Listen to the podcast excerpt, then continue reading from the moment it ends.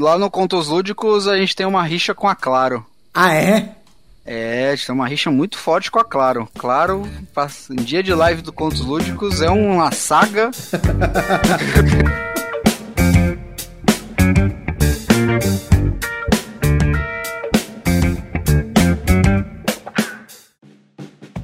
Senhoras e senhores, que prazer e que satisfação em receber esse sujeito, que eu fiz até uma piadoca e ele pegou, sem maiores delongas, botei facas atrás da imagem de, de divulgação do nosso, do nosso Nunca Fui Popular.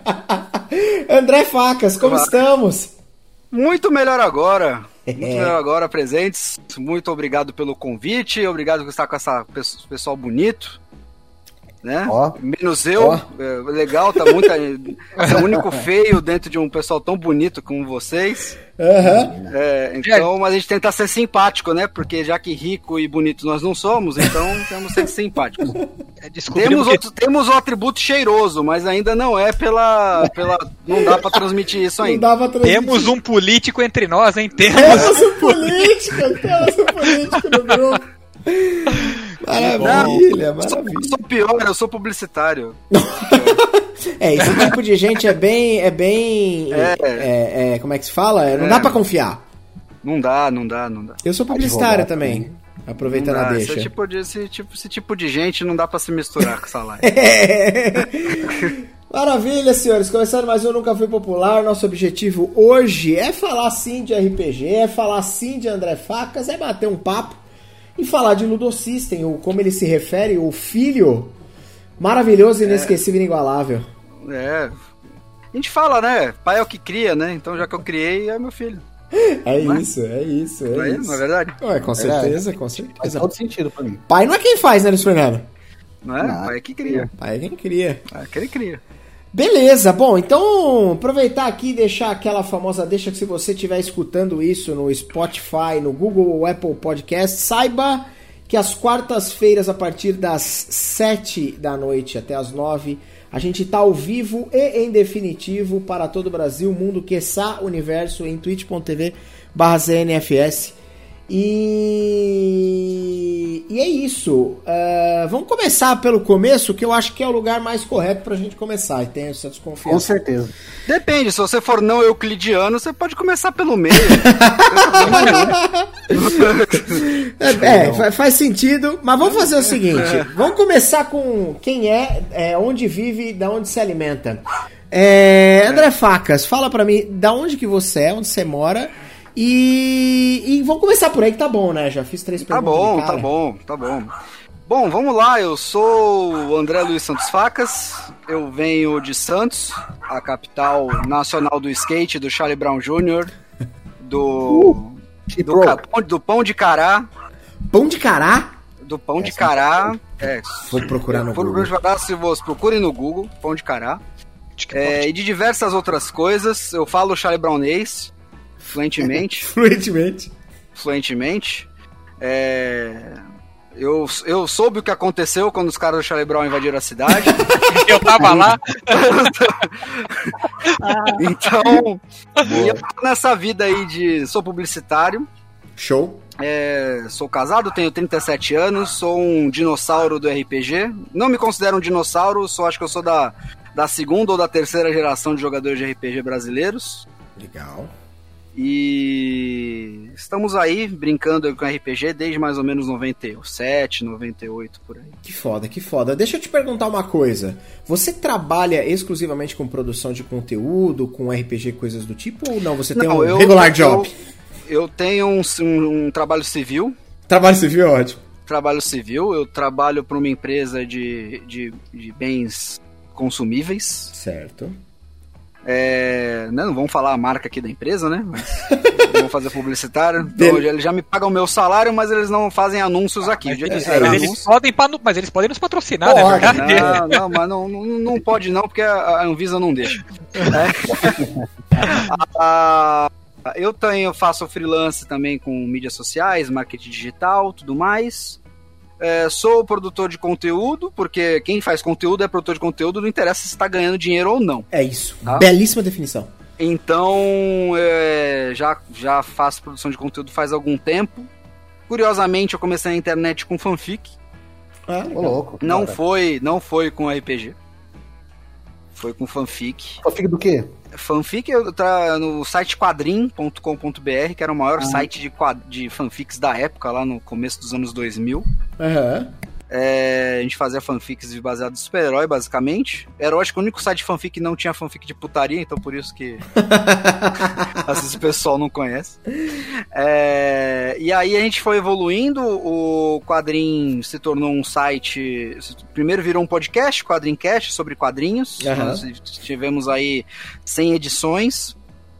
É, paramos porque é vida adulta, sabe como é que é, né? Sim, bastante. Temos Sem ideia mais. de voltar, algum dia a gente volta.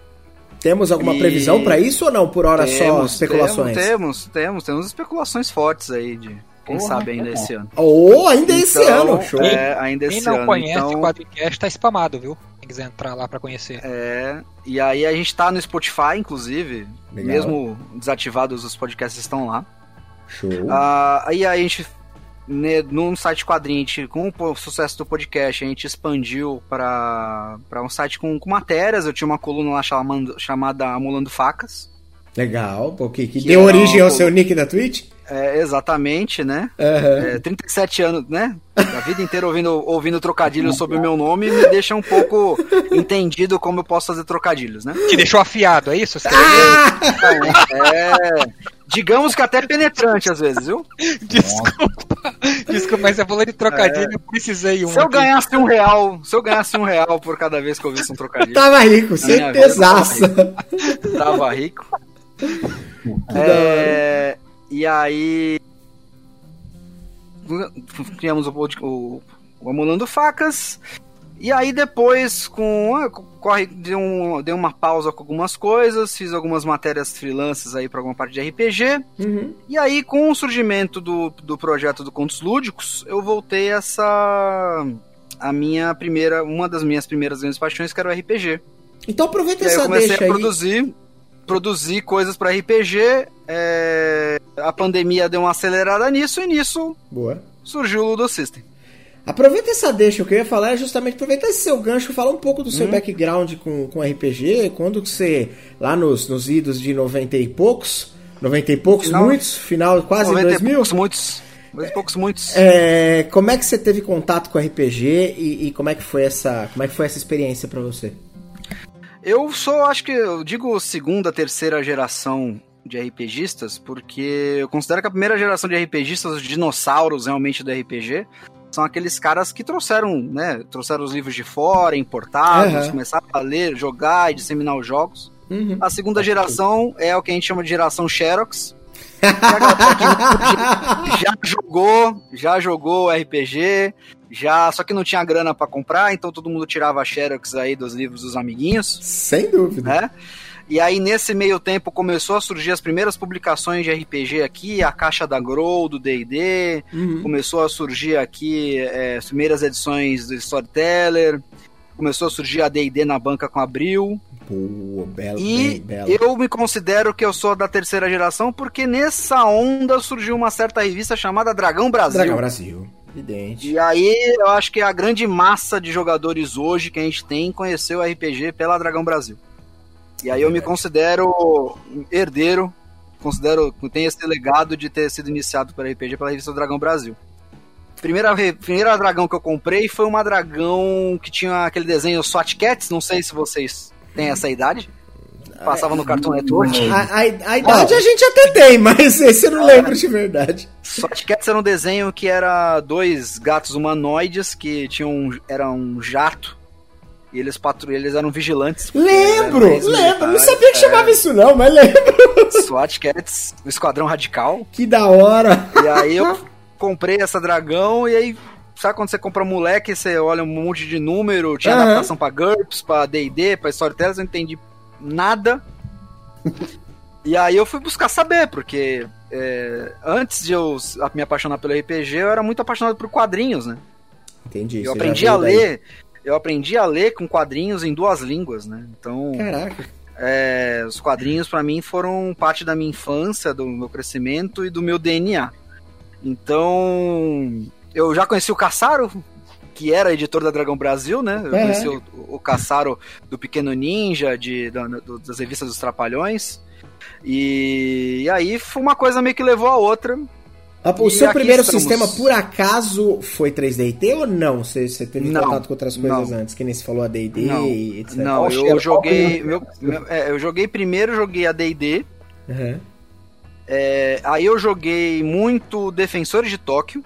Beleza. Antes do 3DT, sim, Defensores sim. de Tóquio, o primeiro, primeira versão. Ah. É, a, gente, a gente foi um daqueles grupos que olhou para aquilo e falou assim: Isso aqui não é só sacanagem, não, isso aqui dá pra jogar de, outra, de outro jeito.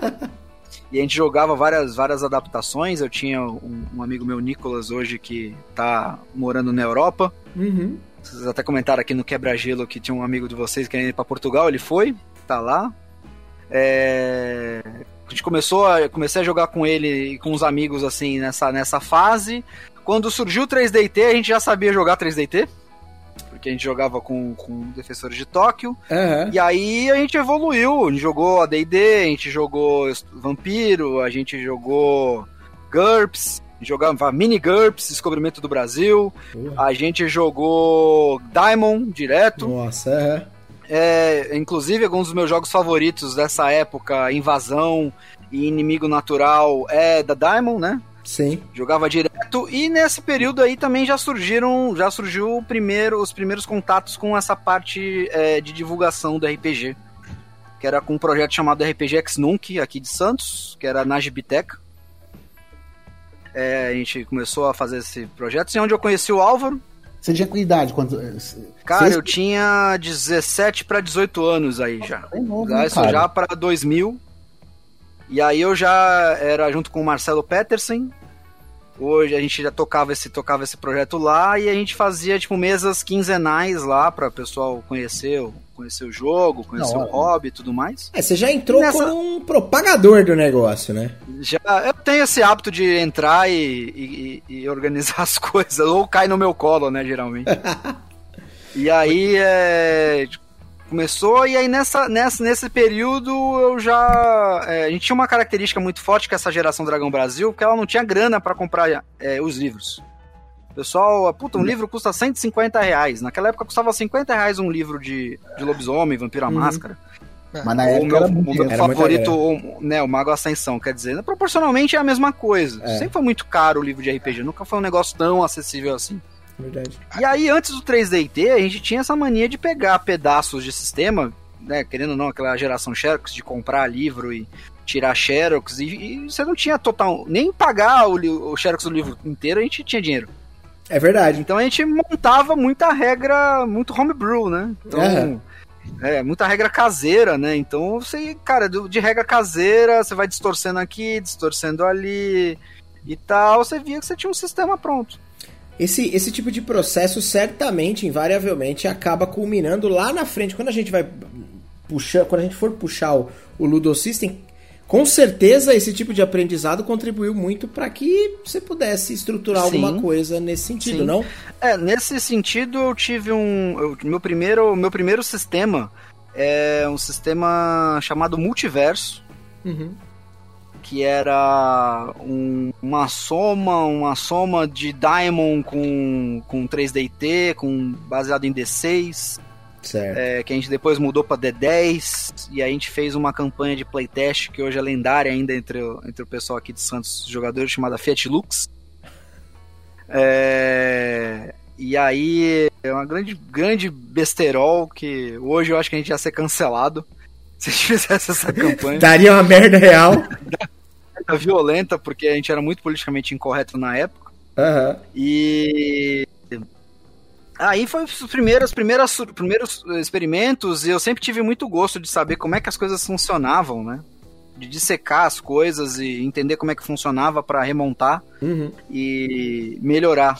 Eu sempre tive esse espírito de engenharia reversa, sabe? A cena do RPG de Santos nessa época já, já era forte? Já tinha? Ou era bem, embri, bem embrionária, bem começando? Nada. É, o Santos sempre foi um, um polo de RPG muito forte. Pra você ter uma ideia, a gente tinha é, constantemente lives de RPG aconteciam aqui. Uhum. É, a cena de Vampiro à Máscara aqui era muito forte, né? E eu, como não gosto de Vampiro à Máscara, era meio que deixado de lado nesse, nesse, nesse sentido. Era né? Mas andava com a galera. Oi? Era o By Night? Era o Santos By Night? Você Tem o Santos By Night, conheço o Ravenous, também conheço o Diego. É, não, porque aqui a gente conhece aqui o pessoal aqui. Quando a gente começou a jogar, é, eu acho que é tudo muito engraçado, é tudo muito similar. É. Porque o Lu é meu amigo de, de infância há muito tempo. Quando a gente começou a jogar RPG, eu tinha o livro do Vampiro A Idade das Trevas. Uhum. E ele tinha o Vampiro à Máscara, porque não dava para comprar dois Sim, livros. de jeito nenhum. É, tinha... isso, isso é frequente. Por exemplo, o Álvaro, que é o criador dos contos lúdicos, né? É, ele tinha boa parte dos livros. Aí a gente combinava de. Comprava livro diferente. E o Álvaro ele chegou a comprar dois livros para que eu mestrasse.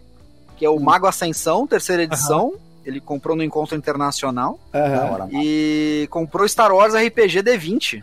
Ah. Né? Porque. O Diego. É, esse esse é, nós temos. Esse é, é o primeira, primeira edição, né? Do, em inglês, uhum. detalhe, né? Em é, inglês. É isso é, então a gente tinha essa época de um real para um dólar, né? Saudades, inclusive. Saudade, FHC, muita um, saudade. Um beijo. um beijo. É, uma, tinha disso, né? Tipo, eu tenho esse tripé de quadrinhos, RPG e Star Wars que é muito forte. Que da hora, mano. Porra, então, não. É, o, é, Star Wars é meu. É, é, assim, tá na pele, né? Caraca. Então. Então a gente não pode é... falar mal de Star Wars, você vai ficar chateado. Não, eu vou falar junto, porque quando você ama, você tira sarro. Você gosta de tirar sarro do que é, porque é amor, né, cara? Então amor tudo perdoa. Mas, e, e a gente, tipo, tinha muito disso também, sabe? Tipo, de, de. Cada um comprava uma coisa. E eu frequentemente. É, é, já eu era um mestre, né? Eu era um narrador, eu era o mais velho já ali da, da galera, um ano, dois anos mais velho que o pessoal. Uhum. Eu tinha mais tempo de jogo, né? É, contrário, a maioria das histórias de origem de RPGistas dessa época é, parece a história de City, né? Sempre tinha um mestre e um aprendiz, né? É. Você sempre aprendia RPG com alguém. É verdade. Alguém te ensinava a jogar RPG. Eu não, eu, tipo, eu aprendi tipo na raça, tipo lendo e eu que eu era um mestre teoricamente do, ensinando o pessoal como jogar tal. Eu acho que é por isso até que eu caí bem no RPG X-Nunk na época, né? E tô hoje no Contos Lúdicos por isso, porque eu acredito muito no hobby, no, no que ele pode proporcionar para as pessoas. Aqui foi engraçado porque apesar da gente ter um mestre na rua da casa que o, que o Lu morava com a mãe dele, a gente ter um, um jogador de RPG experientíssimo, possivelmente de primeira geração aí, com milhares de livros na casa dele, a gente descobriu o RPG por, por outras vias e o Lu é. foi esse cara que, que comprou o Vampira Máscara, leu e falou: uhum. vou mestrar. É. Deixa eu só fazer um, um, um, Olhar, tô olhando aqui o chat, vamos dar um beijo na boca do Capivara Arcana, que é o Vinícius o Magal, que joga com a gente lá no Contos Lúdicos, um dos narradores. Beijo, Magal. Um beijo na beijo sua na boca, o Capivara Arcana. Beijo, Capivara. que está lá exilado em Curitiba por enquanto. Mas, é... Diego, como a live é só, vou fazer, uma, vou fazer um pedido aqui para você. O chat pediu pro Lu contar uma história, mas ele não quer contar. Conta, mano, conta aí, o Facas vai curtir essa. Manda lá, manda lá. Aí, mano. Época cara de livro, Lu, o que aconteceu com você, cara? na verdade, assim, ó, na época que a gente começou a jogar RPG, a gente, eu acho que o Facas colocando em geração, assim, eu acho que a gente deve ser a quarta geração, talvez, Branco. Porque, porque a gente tinha. A gente tinha já dinheiro. Eu acho que a gente tá no meio termo, é, porque a gente posso, comprou algum livro, mas a gente também tinha algum eu posso, xerox, né? Eu posso delimitar onde é que é a quarta geração. Isso é minha, minha visão, tá? Vai lá, vai lá. Não é nenhuma, nenhuma... A quarta geração de RPG brasileira começou com a publicação da Dragão Brasil 50, que é a primeira edição de Tormenta. Ah, não, mas, mas a, a, gente, a, gente, tá. Eu, eu acho que a gente tá mais pra essa terceira edição aí. Eu acho que essa, a, a quarta geração acho que começa ali já. Eu acho que porque... entre segunda e terceira mesmo, Lu. Porque você. É, porque a gente tinha. Porque a gente já tinha essa galera que já tinha um sistema que era barato, né? A segunda versão de Tormenta custou 10 reais, cara. Exato. O livro, é, então comprou, você tinha um livro completo, né? Então... É, pra mim é estranho, você falou 3D. Você falou Defensores de Tóquio antes do 3D IT. O que eu conheço é 3D IT, Defensores de Tóquio. Capa azul, livrão. É. Não, o D&D é, é Defensores de Tóquio. Então o Defensor de Tóquio é o primeiro lá, capa preta lá, com os, os Cavaleiros do Ridículo. Né? Os Power que eram frutas, né? Então. É. A, a, história que eles querem que eu fale é tipo assim: quando a gente comprou os livros, quando eu comprei o livro de Vampiro, um amigo meu tinha comprado o livro de, do Mago Ascensão, e o Branco comprou outro livro, a gente jogou por um tempo. Aí até que teve aquele assassinato em Ouro Preto. É Ouro Preto, não foi que teve assassinato? Puta que, que saiu na eu, eu acho que Desculpa. foi, foi. Pode falar palavrão Ô, meu amigo, fica à vontade. Mas é, beleza. Aí, Aí a galera religiosa ficou enfervorosa, porque a, a, as reportagens mostravam o livro e falavam que foi tipo um ritual, foi assassinado num ritual de magia negra e blá blá blá. É, rolou todo mundo. Na, eu lembro que passava no Jornal Nacional, passou no Jornal Nacional, me lembro da matéria e me lembro uhum. de. É, era tipo assim, tinha um, uns símbolos atrás, assim, da, sei lá, da, da, da apresentação. Isso é, e o, Lu, de o Lu tinha um livro, o Lu tinha um livro muito icônico nessa época, para quem é jogador de vampiro, que é o livro de Nod, e, a Bíblia Vampírica, onde lembro... ele conta a história de Caim e Abel, Caim sendo o primeiro vampiro de todos. E aí é, eu lembro da, da, da, da, pessoa que tava fazendo reportagem falando assim: ocultismo, satanismo, doença e morte. Hoje vamos conhecer a história de João Leitão de Oliveira Prado que morava na pequena e, e aí, tipo, sabe aquele tom jornalístico, mas tipo, puta é. sério pra cacete? Parece Goulart de Andrade, televisão verdade. Nossas câmeras são seus olhos. É. Comando da madrugada. A... Eu, eu acho que eu, eu vou até perguntar aqui no chat que geração a gente teria, cara. Eu acho que eu vou, eu vou me dedicar um pouco a, a delimitar um pouco disso, dessa linha do tempo aqui no Brasil, cara. Porque é a Mariana, Mariana, já existe, comentou que ela começou com o D&D e é verdade, teve um boom também com a terceira versão de D&D. Terceira edição foi bem, bem forte mesmo, né? Foi bem é. forte, né? Então, é, 2010, dá pra encaixar mais uma galera nessa onda aí. Foi, foi mesmo, foi mesmo. Eu lembro, a, a, gente veio, eu, eu, eu não os conhecia nessa época, a gente se tornou amigos alguns anos depois, mas eu vim, eu acho que, eu, eu lembro, eu, eu xerocopiei um, um, vampiro, a máscara de um, de um brother não, meu. Da, fala da, isso na Twitch, não. Não pode da, falar. Da, ah, não, cheiro... Não, mas ele autenticou, ele, ele autenticou. Fotocopiei, cheirocopiei. É, você entendeu. Ele foi no cartório, ele autenticou na, na, na sequência, ele foi no cartório do Twitch, tá tranquilo. É, é exatamente o Twitch, tem o carimbão do, do cartório aqui assinado. No cartório assinado, três vias. Aquele selo gráfico bonito. Bonito. E, e, e, aí depois, a primeira. Eu lembro as primeiras coisas que eu tive contato foi. Foi a DD. Eram uns kits básicos, já contei essa história aqui, eram uns kits, kits básicos que vinham com um tabuleiro que vinham com um CD, chamava, se eu não me engano, First Quest. Esse, o primeiro que eu, que eu tive First contato. Quest. E aí depois. Carameicos. Carameicos. Foi na sequência. Carameicos. Na sequência Carameicos. E aí depois eu tive contato, acho que com a. Talvez a segunda edição de GURPS, se eu não me engano, que era aquele capa preta com uma. Um, cabeçona? Uma cabeçona com umas bolhas assim que tinha. Isso, é, cabeçona. Cara, o livro, o livro módulo básico de GURPS é um divisor de águas também, né? É, cabeçona. É, é exatamente. Pô, desse CD, eu joguei esse CD, mas jogando Dragon Quest, numa época eu nem sabia o que era RPG, eu só tava jogando um joguinho. Uhum. E eu lembro uma frase desse CD que era quando você chegava no poço e tinha o Homem Lagarto e ele falava: Vocês vieram render suas vidas. É o Dinofauro? é o Dinofauro. Dinofauro. Mas a história do Lu ainda. ainda, ainda é, conta a história, conta a história pra nós seguir, vai, Lu, conta. Não, a história não tem nada demais. O Gabriel é tonto e fica perguntando isso no chat. A questão é que, quando saiu essa reportagem do pessoal de Ouro Preto, o pessoal que era religioso do, do, do, meu bairro ali, minha madrinha, ficou enfervorosa, tá ligado? Aí a, a tiazinha da igreja começaram a comentar nos grupos de, de reza delas lá e, e quiseram queimar. Na verdade, queimaram meu livro. E o que a Inquisição fez? Entrou na minha casa, pegou meus livros e queimou, tá ligado? Era minha madrinha, ela tinha essa liberdade. A mãe dava. Mas, mas então, além dessa história dela queimar né, os meus livros. Queimaram de ela... outras pessoas. O do Alex. Ela foi atrás do Alex, não lembra disso? Lembra, o Alex... Ela queria jogar água benta na casa dele. O, o... ela é, mano. Só que o Alex é o Alex, o Alex é, é esse que a gente falou que é a primeira geração de RPG total. Ela foi jogar água benta nele. Ela perguntou: "É do capeta?" Ele falou: "É". E se você jogar água benta, eu faço uma macumba pra você. é complicado. Cara, que doideira. Vamos, vamos, vamos, vamos, vamos. vamos, porque ele fica com vergonha quando fala que a madrinha dele entrou lá e a Santa Inquisição, Inquisição. botou fogo nos livros dele. Ah, cara, quem nunca, quem nunca sofreu com com uma tiazinha um, tipo, um, alguém religioso. Eu vou te falar que eu tava lendo o livro do Dexter, que gerou o seriado. É. E ó, o, nome, o nome do livro é. Um subtítulo é A Mão Esquerda de Deus, né? Aham. Uhum. Porra, minha mãe arrancou esse livro da minha mão uma vez que eu tava lendo, cara, emprestado. eu tava, pô, eu tava na faculdade, já era, já era grande, já. Né? Aí foi mesmo. Sempre tem uma situação, uma coisa meio embaraçosa envolvendo algum livro diferentão. Né? O, é. Ô André, fala uma coisa para mim. O Luiz Fernando fez uma breve pesquisa no seu LinkedIn. Olha, essa, olha esse começo de frase, onde vamos parar. Cara, com o LinkedIn, cara, porra, aí é embaçado, hein?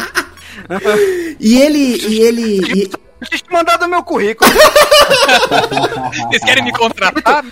Tá bonito, pô. Eu peguei o currículo do Elon Musk que o pessoal joga na rede aí pra fazer, eu fiz um parecido. Parecido. Tá bonito. Tá bonito. E, e, e, ele, ele, ele falou, eu, eu, não cheguei a ver, mas Lu, traz, o, traz o, o, a gamificação que você tinha, que a gente tava conversando mais cedo. Cê, cê, cê, eu queria entender justamente isso, tá ligado? Você uhum. trabalha com storytelling, você trabalha, você é publicitário. Cara, Sim. todo publicitário que eu conheço, eles têm essa palavra, essa, ele tem a palavra storytelling na boca, porque não sei se é moda. Não, não isso, isso agora é, é, moda, tá? Mas assim, storytelling nada mais é do que você usar a capacidade narrativa para você passar uma mensagem. Seja ela um livro, seja ela um, uma história. O que eu tô fazendo aqui é storytelling. É você organizar fatos de uma forma começo, meio e fim para você passar uma mensagem para as pessoas, né? Aí você pode fazer uma apresentação com isso, você pode fazer as pessoas se engajarem e se empatizarem com uma marca, com uma pessoa, é, com uma ideia, né? Engajarem com isso, né? Então é uma forma de você vamos dizer assim, você passar o conteúdo de uma maneira agradável para as pessoas. Tá? Sim. E, e, então, cara, e isso, o... isso é bacana, porque a gente, a gente tá aqui fazendo. Você, você participa de live de RPG, a gente tá aqui oh, é, inclu... E você, ah. inclusive, tem um cara chamado Fernando Palácios, ah. que é um dos precursores do storytelling no Brasil pra, em relação a criar essa, essa, essa cultura que as marcas usam no campo publicitário. Você tem o Ale Santos, que quem conhece aquele site RPG do Vale não sabe quem é o Ale Santos, mas vai conhecer a arroba dele, que é o Savage Fiction. Pode é grande ativista do movimento negro aí, jogador de RPG das antigas. É, é, amigo nosso também, inclusive, tipo, é, ele acabou não, não tão mais ligado ao, ao, lado lúdico da coisa, por conta do, do, do ativismo dele, que é muito mais importante, que é para o movimento negro. E esses caras são grandes, é, é, grandes iniciantes de trazer esse lado da história do, e o lado lúdico, né? Aí, aí eu falo do outro lado que é a gamificação também, que é ferramentas de jogos em, em situações que não são jogos. Cara, justamente engajar isso com as pessoas e transformar aquelas atividades corporativas em coisas é, mais divertidas e que vocês tenham vontade de fazer. É, né? O Lu falou isso para mim, eu dei risada, porque eu trabalho com eventos e o mundo uhum. de eventos, né, a pandemia virou e agora é tudo virtual. Sim. E aí a grande pergunta é como engajar as pessoas em um ambiente virtual, que o cachorro tá latindo, tem que comprar ração, você tem tudo para fazer na sua casa e você tem uma reunião é. para fazer virtual, às vezes uma convenção de empresa. E a gente trabalha com gamificação. Que é uma forma de, de prender atenção. Tipo, ah, vou gamificar isso aqui, presta atenção Exato. que você ser premiado quem tiver o um maior ranking. É, é isso que você faz? Isso, eu também trabalho com, a, com essa parte também. Também Cara, faço essa parte também. É também, né? Porque você sabe que publicitário que não joga nas 11 tá fora, né? Não, e, e eu fiquei curioso, você falou de publicidade e cigarros. Como funciona hoje em dia a parte de publicidade para cigarros, sendo que a Anvisa proíbe grande parte dessa publicidade? Na verdade, a publicidade para cigarro hoje ela se limita ao ponto de venda, tá? Ah, então ah, as ações elas são muito mais internas com, com os com os varejistas, com, com os atendentes e com tudo, com esse pessoal que trabalha diretamente com o comércio.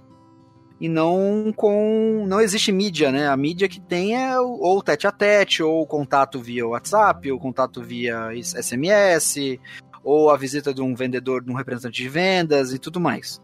Então é um, é um sistema muito mais é, específico para isso. Tá. E aí você ter é, um, um, você ter um, um, bom, uma boa condução, uma boa é, argumentação e você trabalhar com esses elementos de storytelling de narrativa faz toda a diferença. Só acho que são as duas coisas que é, todo mundo aprende. Todo mundo aprende e não dá tanta importância assim, né? Se você ler aquele livro do Yuval Harari chamado Sapiens, fala que a, a sociedade humana é construída de histórias e narrativa, histórias e regras, né? Tudo que tem regra é jogo. Então você pode pegar e considerar que tudo é uma história e um jogo. Então, você tem regras de, regras de convivência em sociedade, isso que a gente chama de leis. Você tem é, regras de, de, de convivência é, entre um casal, chama-se de casamento. Você tem regras, é, você tem regras não escritas de como você tem que fazer uma família, né? De Sim. como você tem que se relacionar com a sua divindade, com o seu lado espiritual, chama-se religião.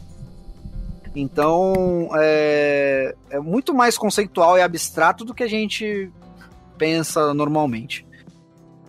Isso, inclusive, dá um ótimo mote de papo.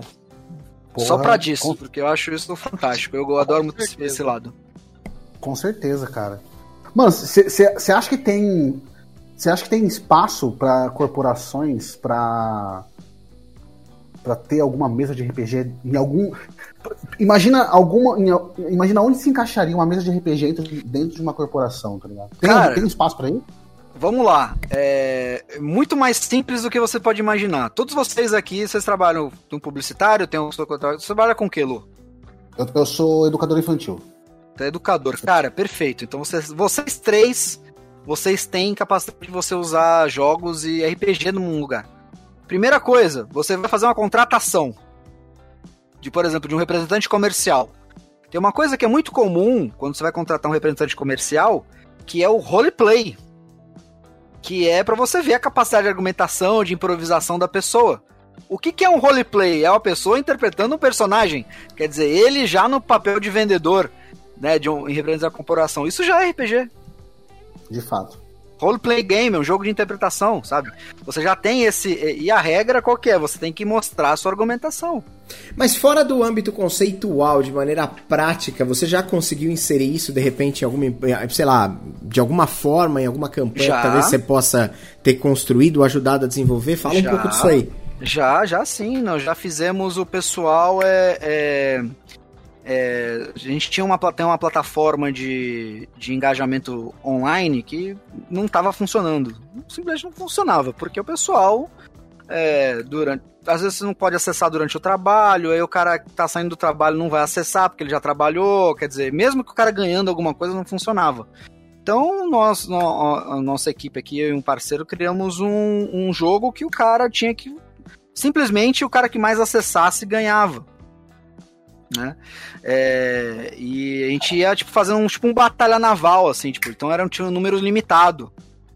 E era meio que conquista de território. A gente fazia uma coisa meio como de Conquer, de, de, de ah, conquistar a bandeira. Então cada acesso dava um território pro cara. E o cara ia se engajando nisso, sabe? Tipo, então é, era bem legal, sabe? De, de, dá para pensar de várias maneiras, assim. Tudo depende do objetivo que você quer alcançar, sabe? Uhum. Eu, uma vez a gente tentou, aqui, lógico, isso, isso ia ser barrado pela Anvisa, mas é, nós tentamos fazer até um, um, um, jogo de realidade aumentada onde você, usando QR Codes né, nas embalagens, você poderia poderia ganhar itens e se desenvolvendo como se fosse um Tibia, por exemplo.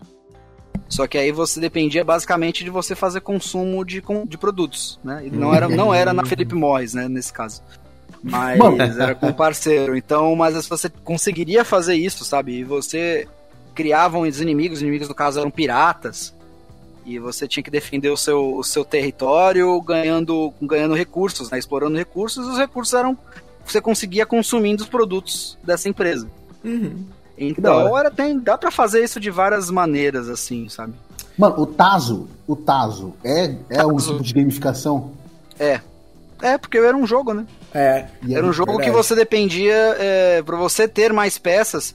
É o famoso pay for win, né? Pra você ter mais peças, você tinha que comprar, comprar mais salgadinho. Uma salgadinho. Tinha outra forma de. Aliás, tinha que bater o Taz. Ou você batia Taz ou você comprava salgadinho. É, mas, poder, mas via de regra, alguém alimentava o mercado, né? Sim, alguém sim. comprava os salgadinhos para que pudesse existir esse, essa bateção de Tazo. Eu conhecia muita gente que queria é. não só bater os Tazos, queria pra coleção os Tazos perfeitos. E aí era só comendo, cara. Ah, então é, quem, é... E Kinder Ovo, é, é, apesar de não ser jogo, é, é, uma, é, um colecionável, né, cara? Eu lembro que na minha época, quando o Kinder Ovo lançou, a galera hum. adulta comprava porque era, era muito interessante ter aquilo como. O McLanche Feliz faz isso. O McLanche Feliz faz Mas, isso, né, cara? Lança a coleção eu, que quando comprei lançou... pra poder fazer a coleção de Star Wars, fazer diversas outras coleções que, que é o chamariz. Super Mario. Super Sim. Mario, Star Wars, a Liga da Justiça, você tem diversos chamarizes. É, o, o, Kinder Ovo, ele é um, um caso é, um pouco mais, digamos assim, tênue, ele não é tão, tão ligado a um jogo, porque não existe nenhum mecanismo. É mais hum. uma questão colecionável ali. Mas envolve, o McLanche Feliz envolve muito storytelling, que começa desde lá da, da, da, da propaganda com com o personagem lá, que é o, o lanchinho lá, se envolvendo com, com o universo do, do, que, dos brinquedos que estão sendo vendidos. Então, é, é, mais um chamariz pro produto em si, né? E o Kinder Ovo, acho que no caso, você compra o brinquedo e vem o chocolate junto, né? Quando você... Pra quem é velho, lembra do chocolate surpresa? Surpresa! Porra! Que vinha com a figurinha de bicho, lembra? De dinossauro, ah, né? Então, de dinossauro, exato. E, e, a gente brinca... eu lembro que na escola a gente brincava aquilo e usava meio de super trunfo, né, cara? É, Porra, é o, o, Chiclete Plock, ele, ele fez isso lançando a coleção do, do Rei Leão, por exemplo. Que você mandava 5, 10, sei lá, embalagem de, de, de chiclete para eles te mandarem o álbum, e aí você colava as figurinhas no álbum. Sim, sim, é, o, chic, o, chic, o chiclete tinha isso aí também, o, o Babalu, né, que tinha. Cara, deixa eu perguntar uma coisa, não tem nada a ver exatamente com o que a gente tá falando, mas é que eu tô pensando aqui. A gente tá falando de RPG uhum. agora, tá falando da produtificação, gamificação, da indústria de uma uhum. forma geral. E eu tô pensando no seguinte, uma coisa que é recorrente Sim. aqui, a gente tem conversado com algumas pessoas aqui da área do, do que, que produz conteúdo de RPG.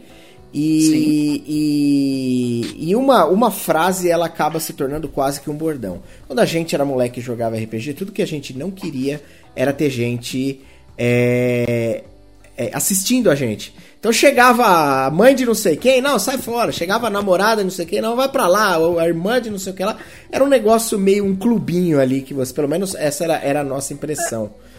Hoje. Porque, assim, vamos, vamos combinar que na, na, todo mundo, todo mundo, na, pelo menos a minha geração de RPGs, a, maioria dos, da, da galera é um moleque introvertido, né? É, é, exato, exato. Boa parte. E o RPG, acho que hoje todo mundo que era esses moleques introvertidos que jogavam com o RPG, com essa capacidade de você se colocar no lugar de outra pessoa, de você se vestir de um personagem e não ser você ali, ser um, um elfo, ser um cavaleiro, ser um vampiro, ser um mago poderoso, e você ganhar essa confiança para falar e tudo mais, é, isso transformou a galera, tipo, em, em, assim, em atores, né? Em gente que sabe se postar para falar. Sim, então você sim, tem uma sim. geração de gente, você tem uma geração de gente que sabe falar em público, você uhum. tem uma geração de gente confiante, gente que sabe criar estratégias. Porra. Agora então, não, sim, matemática, sem entendeu? dúvida. Então, não, mas, mas, é que o, o, o, o cerne do negócio era uma parada tipo, e hoje isso virou um produto. Então, hoje, tem muita gente produzindo essa, essa, essa pegada, contando que a maior quantidade de, de, de pessoas possa te, te assistir. É, é, então, isso virou transmissão, isso virou vídeo, isso virou uma série de, de, de, de coisas nesse sentido. Você vê isso como uma indústria potencial de alguma forma a, a se tornar realmente uma indústria poderosa, talvez tão Quando grande você... em termos de entretenimento como um com uma indústria que a gente tem literária falando em quadrinhos, ou com, com, com uma indústria como o cinema, como os videogames? Ou você acha que não? Eu... Acho que a gente tá um step abaixo dessa, dessa pegada. Cara, é assim, o RPG, ele é uma atividade que ele, ele exige muito de quem joga. Não parece, mas exige. Sim, é verdade. É verdade. Eu concordo plenamente. Ele exige primeiro que você leia um livro. É verdade que é uma coisa que é um grande filtro já, né? Apesar que, vamos combinar, né? 80% dos RPGistas não leem nem um livro básico, né? Não vamos saber ali. Quanto male male a construção de personagem. Jogador é, principal. Três capítulos, né? É, mais male male. Então vamos, vamos combinar isso aqui, né? Então vamos lá. Segundo, que você tem que ter acessórios. Os dados, por exemplo. Você tem que ter dados. Se você não comprar os dados, sem querer. Cuidado, braço. Sim, sim. É, se você tá jogando no, no, digital, você tem que ter um computador, você tem que ter acesso à internet. Sim. Tá? É, então, assim, e eu não acredito em grande, é, mais em, em potenciais gigantes pro RPG. Porque o mercado hoje de entretenimento não é mais isso, tá? Você tem o cinema hoje que ele já perde para um outro mercado. E esse ano vai consolidar isso que é o mercado dos jogos eletrônicos. Sim. Você tem os games, videogames. Então, quer dizer, hoje você tem jogos que, que tem trailer, cara. Sim. Você tem jogo que tem outdoor, cara. Sim, você tem campanhas em, em jogos, em, em, copas de futebol, né? Um negócio bizarro. Cara, cara, você tem, por exemplo, você tem atores renomados. Eu tava vendo um jogo aqui, cara, um jogo besta aqui de, de, de Conquista, é, Conquer the Tower, não lembro o nome, genéricos desse aí, tipo, é, com Terry Crews, cara. Verdade, é verdade. O Henry Cavill, Henry Cavill não quer assumir um puta, um puta gamer? Foi montar lá o PC gamer dele pra poder Porra, jogar pega aqui, ó, o, o, o, o, Magal aqui, o, o Capivara Arcana lembrou Joe Magnello. Uh -huh. É um cara gigante, fortão. Quer dizer, tipo, to, todo não. naipe de jock lascado, viciado em D&D, cara. Você tem o Critical Role, cara, que é basicamente atores e, e, e dubladores. É, é quando, eu, quando eu pensei nessa, nessa, arte, nessa, é. nessa pegada, era justamente tentando olhar para o Critical Role e para o efeito que ele causa ali como, como produto de entretenimento e, e, e, tentando pensar, tipo, porra, será que um dia isso não pode se tornar, puta, um, um, mainstream do cacete, sei lá? Será que. Já, já tá a caminho, cara, mas então, eu acho que exato. vai ser. Você acha que vai, vai ser diferente? Eu acho que hoje a gente vive em nichos. A gente vive em nichos, tá? É, a gente não vai ter, por exemplo, eu acredito até que o RPG pode, vai vir a crescer por exemplo, a Twitch hoje é uma grande plataforma para o RPG e essa pandemia aqui foi um acelerador disso, tá? Então você tem outras pessoas de outros mercados você tem gente vindo do universo do, dos esportes, você tem é, streamers de outras coisas indo para o RPG, você tem gente que teoricamente não faz tanto o perfil do jogador clássico, ainda bem, temos começando uhum. a ter diversidade é, e isso eu dou um exemplo grande da Naomi, Sim. Naomi Maraté, Ela que é teve com a gente parceira aqui. no exato, é, com todo com todo o engajamento dela para a questão LGBT+. É, então você tem aí é, uma série de, de, de, de coisas que estão acontecendo a, e a Twitch agindo isso, conforme a Twitch como ferramenta for crescendo também, você ter isso isso acontecendo, né? Podcasts, você tem videocasts, é, o Critical Role foi o primeiro vanguardista disso de, de destaque. Você tem aí o Jovem Nerd com os, os, episódios de RPG. Sim. Selbit. Você tem Selbit. Você tem uma cacetada de coisa acontecendo aí. Você tem a explosão que foi financiamento coletivo de Tormenta 20. Então, assim, está se criando uma tempestade perfeita que aí eu, como jogador antigo, né, que sou jovem há mais tempo, que às vezes até de alguma galera que está assistindo a gente, está ouvindo a gente no, no gravado, que o pessoal fala que ah, antigamente que era bom RPG, antigamente era uma merda comparado com o que é hoje.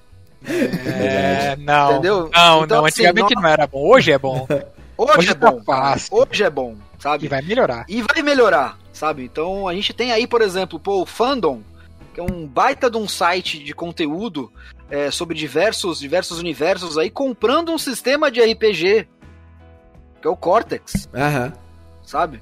É, você tem aí, é, é, pô, a Hasbro, dona da maior marca de RPG, Dungeons and Dragons, sabe?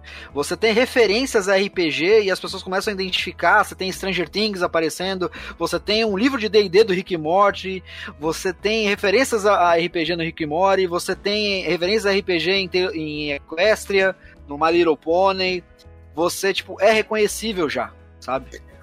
Uhum. É, eu tenho, por exemplo, é, eu tenho primos mais novos, né? E o pessoal fala, pô, André, tu joga RPG e tal, tipo o pessoal do Stranger Things, tipo o pessoal de outras coisas, sabe? A referência dos então, caras tá ali, né? Tá ali, cara, Big Bang Theory, porque apesar de eu não gostar do seriado, é uma baita referência pra uhum, isso também. Claro. Então, cara, você tem toda uma geração aí vindo, querendo, querendo jogar, querendo se divertir com o jogo. E a gente, como quem é, digamos assim, desbravadores desse jogo, a gente tem que receber essa galera de braços abertos, cara. Ah, eu Você falou do Big Bang Theory, realmente ele põe na cara de todo mundo o tempo todo, inclusive tem um episódio deles que ele mostra o RPG dos artistas com, com o Magnello, eu não sei, não sei falar o nome do cara lá do... Joe Magnello, é. Ele, inclusive, ele aparece num dos episódios com uma outra galera de famosos jogando RPG. Sim, é... eu, eu até, até a gente poderia depois pesquisar, eu tinha visto uma matéria da Vice, americana, é, falando dessa mesa do João Magnello, que é diversos famosos, cara. James Gunn jogar nessa mesa. Pois é. A proporção é muito grande, né? É muito diferente do que era lá proporção... 20 anos atrás, né? O Vin Sim, Diesel, é o negócio. Vin Diesel joga, o Terry Crews joga. é, o John Magnello joga, é, todo o pessoal do Critical Role joga. Cara, eu não lembro agora, esqueci o nome da atriz que fez a Karen Page no Demolidor, ela joga. Ela tem uma mesa, ela tem um streaming da mesa dela, então você vê mulheres jogando abertamente, você tem o público LGBT jogando, você tem é, pessoas, sabe, é, comunidade negra jogando, quer dizer, já tem o Kalimba chegando aí com um universo completamente novo para você descobrir. E foi um puta sucesso, inclusive, o financiamento coletivo deles, né? Exato. Então, assim, você, cara, hoje é diversidade, vai impulsionar esse mercado de entretenimento como um todo e vai dar um, um, uma oxigenada nesse ar viciado que a gente, que a gente tinha durante muito tempo. Porra, isso, eu, isso é assim, é eu abraço, eu abraço isso, cara, com os dois braços, duas pernas e o que puder trazer essa galera junto, porque assim, é, é muito legal isso. Cara, mas eu, eu, acho assim, o RPG é, é novo, tá ligado? Surgiu quanto? 70? É pouco tempo, não faz 73. 73. Primeira, é, primeira, é, lá, lá com, com o Gygax e com o Anderson Sim. e o pessoal do chat pode corrigir a gente se a gente estiver falando alguma, alguma groselha. Mas eu então, acho que é mas, ah, Peraí, gente, a, esqueci. Peraí, Lu, tem uma coisa importante. Mano, como que eu pude esquecer? Porra, mano, eu tô cada dia pior. 41 hora de podcast eu esqueci de falar um bagulho importantíssimo. Galera, por favor, a gente tá aqui com uma premissa muito básica falar pouco, falar bosta. Tirando o, o convidado, que é o especialista, a gente aqui só fala groselha. Desculpa, eu continuo, eu esqueci, mas isso é importantíssimo. Até, até colocar no começo lá de novo. Porra, mano. Eu vou, eu, vou, eu vou, falar uma groselha aqui agora. Na verdade, o Diego tá querendo. Tipo assim, eu o nem, RPG realmente... só, só, só, fazer só um parênteses aqui, cara. Fala, groselha fala. é bom, cara. Não sei porque ficou grossinando besteira, mas, mas fala aí. Groselha é bom, mas faz mal.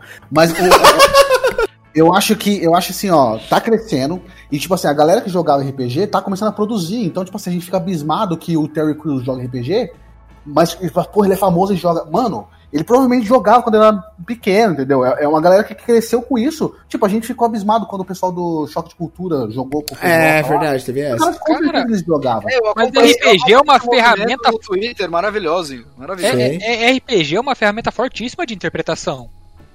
É, com certeza. É, faz sentido, a gente não deveria se espantar, né? Devia ser, não, devia, é, estar tá no, não, devia estar tá no, jogar atuação, ele tá em casa, cara. Devia estar tá no atuação 1 dos cursos de teatro. Sim, mas, mas a questão é, o que o Diego quis perguntar, eu acho, é tipo assim, tá tendo um puta do investimento para essas paradas ficarem. Essas coisas estão ficando grandes, tá tendo investimento, tá ligado? Ele, o Diego quer, pelo que eu tô entendendo. Eu? Fale por é, você, eu não quero nada, eu só queria entender a, a opinião dele sobre isso. A gente, a gente, quer um aconselhamento. Um, um aconselhamento de marketing, um, um conselho. Tipo, cara. Ah, você tá querendo. Você trouxe o cara aqui pra pedir consultoria de graça. É Porra, isso que você veio fazer? Ao vivo, a gente tem feito, ao vivo, a gente tem feito isso. Entendi, tá bom, tá Temos que usar facas. Podemos, que que, podemos. Vocês querem me usar? O que, que, que o Critical Role fez em questão de marketing pra virar tão grande, cara?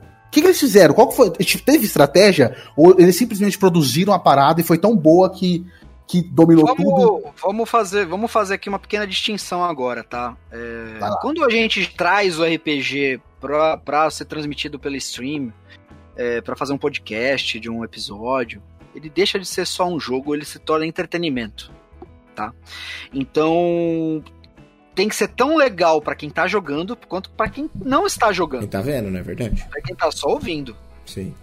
Então, é, eu, eu, costumo.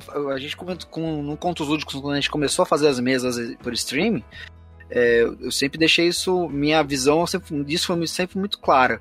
É, eu não jogo no streaming da mesma maneira que eu jogo com os meus, com os meus amigos aqui offline e tal é diferente. Por que, que é diferente? Porque eu tenho que lembrar que tem gente me assistindo ao vivo e eu vou me lembrar que em algum momento do futuro, no YouTube lá, daqui a uns 5 anos, vai ter gente que vai me assistir e tem que se divertir também. Sabe? Então a gente joga de uma maneira para criar situações é, que sejam que tenham entretenimento envolvido, né? Que sejam legais de você assistir, sejam prazerosas de você assistir. Então é, é, a gente brinca muito, porque eu só eu costumo fazer muitos personagens muito bizarros, principalmente lá no canal do Dungeon Masterclass, do Wagner Araújo. Que meus personagens são sempre fora do normal, e ele me viu uma vez numa outra mesa, eu atuando de paladino, assim, caraca, eu nunca vi o Faca sendo sensato. É, porque na mesa dele é streaming, né, cara? Então eu nunca sou sensato no streaming. Eu sempre provoco erro, provoco situações que causam confusão. Porque é isso que a galera gosta de, de assistir às vezes. Sim. E às vezes a galera quer assistir, não é, não quer saber de regra, não quer saber de ah, se o cara tirou um crítico ou não. Quer saber da tua reação, de o que, que você vai fazer, tipo, você vai tirar um sarro de um bordão que você fala. Então, querendo ou não, a gente tá criando aqui um entretenimento. Não tem muita diferença de você ver uma mesa de RPG é verdade. na Twitch, você vê um programa de humor às vezes. É verdade, é verdade. É verdade. Dependendo da premissa que é construída, né? Ou uma novela, dependendo. Ou uma novela, de, é. Uma novela ou um filme de terror, sabe?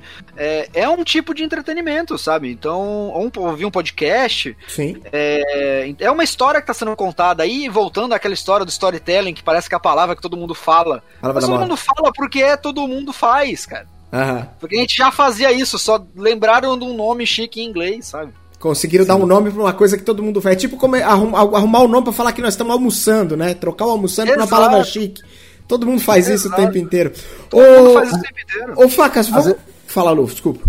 Não, vocês falando dessa questão de RP, das, das mesas online que parecerem sei lá, uma novela ou um programa de humor, eu fiquei lembrando das bancas, tipo assim, no Silvio Santos, tem uma banca de gente lá que fica conversando e falando asneira e, sei lá, trocando uma ideia, tá ligado? Às vezes o RPG é isso mesmo, porque a gente tá na, tá na narrativa, depois a gente desvia, fala, fala de outras coisas, amenidades, volta pra narrativa, desvia, fala de regra, e, e, faz piada. Então, Mas... tipo, é entretenimento no, no, estilo do estilo de bancada, tá ligado? É um programa de, de bancada que a galera tá Mas... tá conversando e é, criando uma coisa.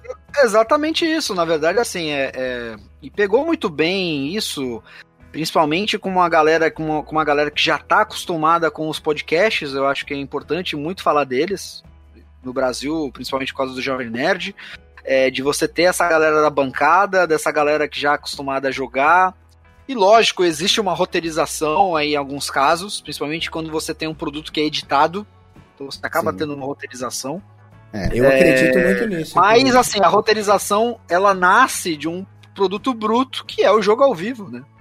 Sim. Então... Eu lembro muito do Lu, um dia a gente conversando pós ou qualquer game, e foi um dia que a gente tinha feito muita piada e tinha dado muita risada com alguma besteira qualquer. E falou assim, puta, não sei se a gente deve ou não fazer isso numa live. Foi, foi uma conversa pós, pós-live, né? E o Lu falou assim, cara, eu acredito que se a gente tá rindo, tem alguém em casa rindo com a gente. Porra, Com certeza, sem dúvida nenhuma. E principalmente a gente aqui, usando isso, dando o meu testemunho aqui para vocês, eu dou risada demais com o chat, cara. Com as coisas que a gente fala e eles reagem, a gente reage como é que eles reagem, quer dizer, é, é, é, é, esse contato ao vivo é muito legal, assim, sabe? Tipo, por exemplo, aqui o, o, o, Dungeon Master Gear aqui já falou do Gustavo Sheng Nozal, que é, que é meu personagem na mesa de Deadlands, uhum. que é um caipira, que é um caipira que tem dupla personalidade, porque ele tem um espírito de um mestre kung fu, só que ele só aparece quando ele tá bêbado.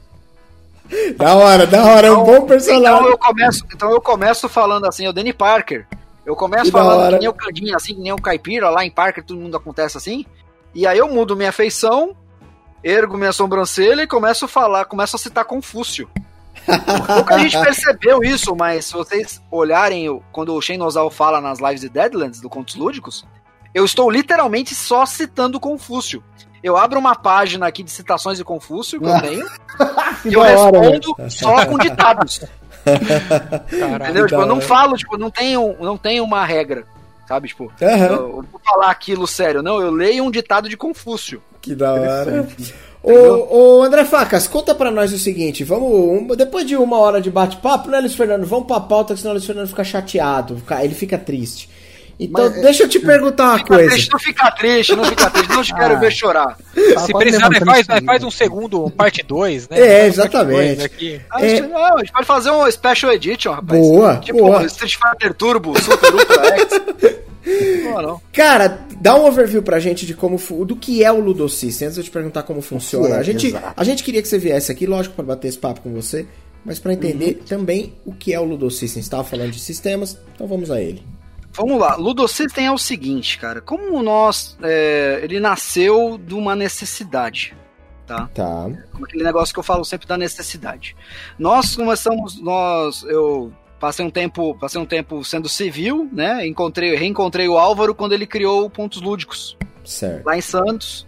O Contos Lúdicos é um projeto que ele visa é, divulgar o RPG, ele tem apoio da Prefeitura de Santos. Legal. Nós atuamos diretamente em alguns eventos da cidade de Santos, então a gente atende já até, até mesa na praia a gente já rolou. Caraca. A Naomi já contou isso aqui, aqui, né? Eu tô só repetindo Não, o discurso. mas fique à vontade. É, e inclusive recomendo vocês convidarem o Álvaro para vir aqui falar também. É... Show, com certeza. E aí a gente. Quando você tá num, evento e você tem que jogar, principalmente com pessoas que estão ali às vezes nem conhecem, querem jogar um jogo, uhum. querem passar um tempo, ou jogadores, é complicado você pegar três livros de 300 páginas e falar assim: ó, filhão, a regra tá aqui, ó. Vai, bater Lê aí. Lê aí, irmão, vamos jogar agora. E não é assim, cara. É. É... Não funciona, sabe? Você ter maioria, do, maioria dos grandes sistemas, você precisa ler muito. Por mais que você explique, simplifique para um evento, leve ficha pronta e tal, às vezes é muito complicado de você explicar o que, que é o RPG. E aí eu tive, fiquei com isso na cabeça após um evento, que foi o Santos, Santos Festival, o Festival Geek que teve aqui. Uhum. Eu fiquei com isso na cabeça, eu joguei uma mesa com a Naomi de Tales of Equestria que é um sistema muito simples, que ela é a embaixadora oficial dele aqui no Brasil. Sim. Ela falou dele. Ela falou, a gente é, ficou. Então, a gente aí eu, eu, eu tava lendo diversos outros sistemas narrativistas, eu tava fugindo um pouco do, dos clássicos, fugindo de DD é, tal, e quando eu joguei Tales of Equestria, aquilo tudo se juntou na minha cabeça, e eu fui lá e montei uma ficha, no Excel mesmo. E falei, cara, isso aqui é o Ludo System. Aí, porque, cara, veio assim o nome, isso aqui é o Ludo System. Uhum. Por que Ludo System? Porque é o sistema dos do contos lúdicos, então. Enfim. Pode crer. Era pra ser um nome provisório, foi um nome permanente. Legal, legal. Um bom nome, por sinal. E aí, é. É, a ideia é pegar. Foi, eu peguei o nome do projeto e a gente, assim, cara, contos, histórias, lúdicos, regras. Vamos combinar regras com histórias. Então vamos, vamos destruir o RPG e vamos recriar ele do zero. O que, que é a graça do RPG? É você ser um personagem você passar por situações e você contar com a sorte para você passar e o que, que acontece desse resultado desses dados. Uhum. Então, a primeira premissa dos contos lúdicos é ele tinha que conter os dados diferenciados. Tá? É... Então, o Ludosystem ele é hoje um sistema voltado para mostrar para as pessoas o lado lúdico, o lado divertido, o lado inesperado do RPG tá? Para que a pessoa se interesse por aquilo e ela possa aprender aquilo em 5 minutos. A premissa era, era, encontrar realmente o jogador casual, que o cara que quer se divertir passar um tempo, não que fosse um puto especialista de RPG. Exatamente. Então, assim, a ideia é que fosse uma ferramenta para nós, para o nosso projeto, de divulgação divulgação do jogo, né? Do, do, do, do estilo do RPG. Uhum. E a gente pudesse usar aquilo, tipo, rápido gente não tivesse, tipo, que ficar explicando muita coisa pro. pro. pro nosso. pro nosso. Novo jogador. Novo jogador, tá? Só que, conforme a gente foi desenvolvendo, a gente viu que tinha potencial para mais. Entendeu?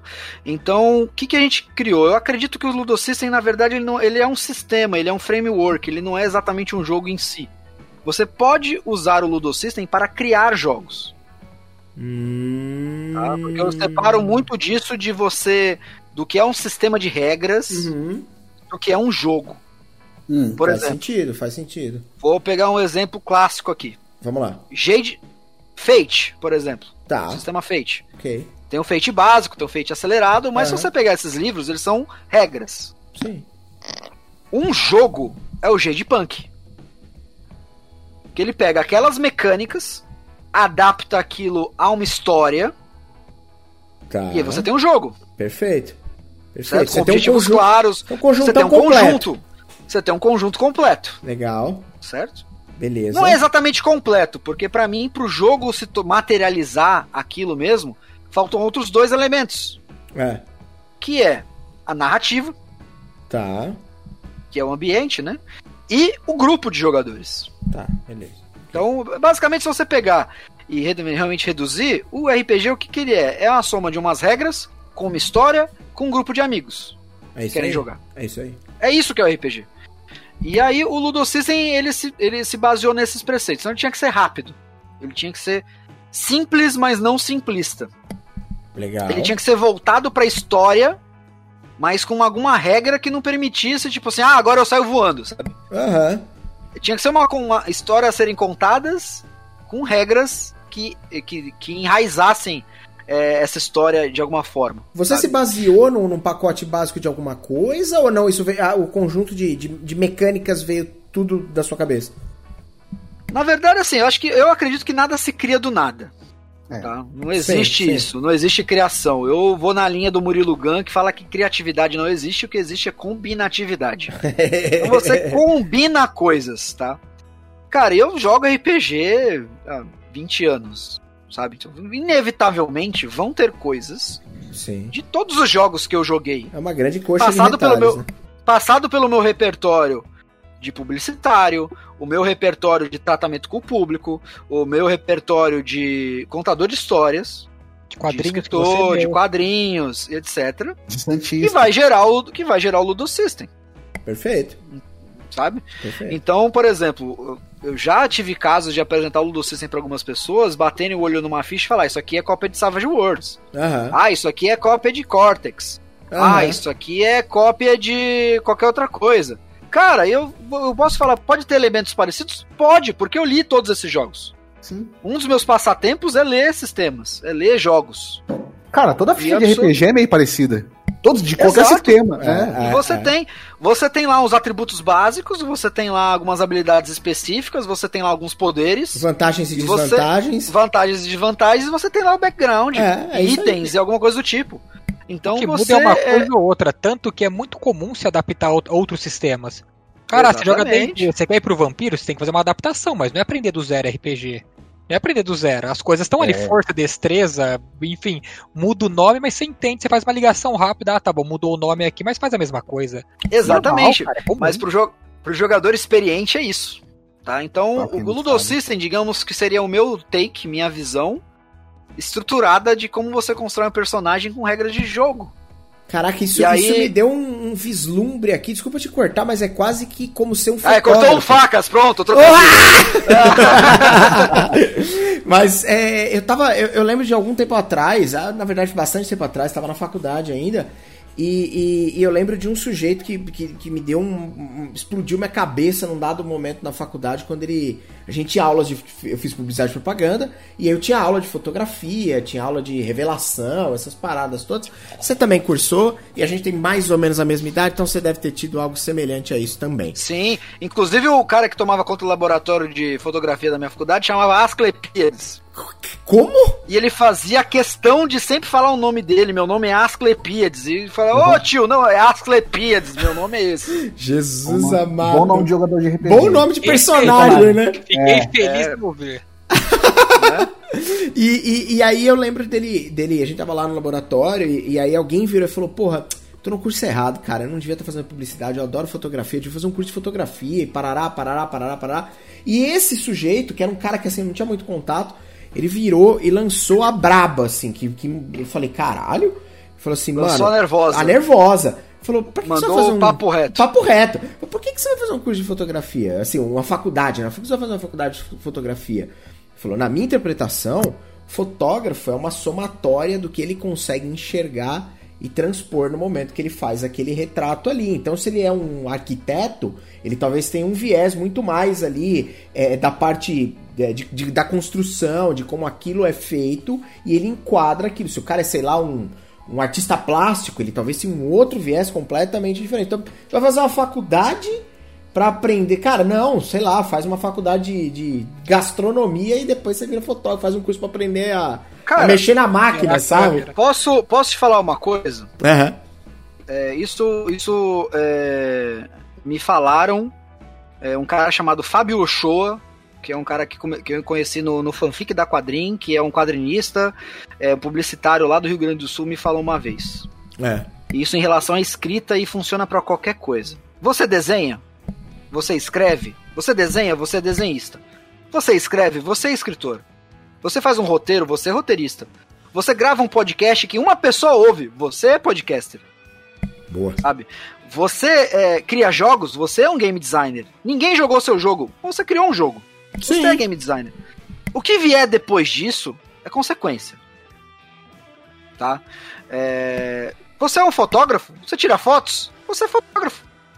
Ah, mas pô, você vai comparar o, o JR Duran com o cara que tira foto com o celular? Cara, vou.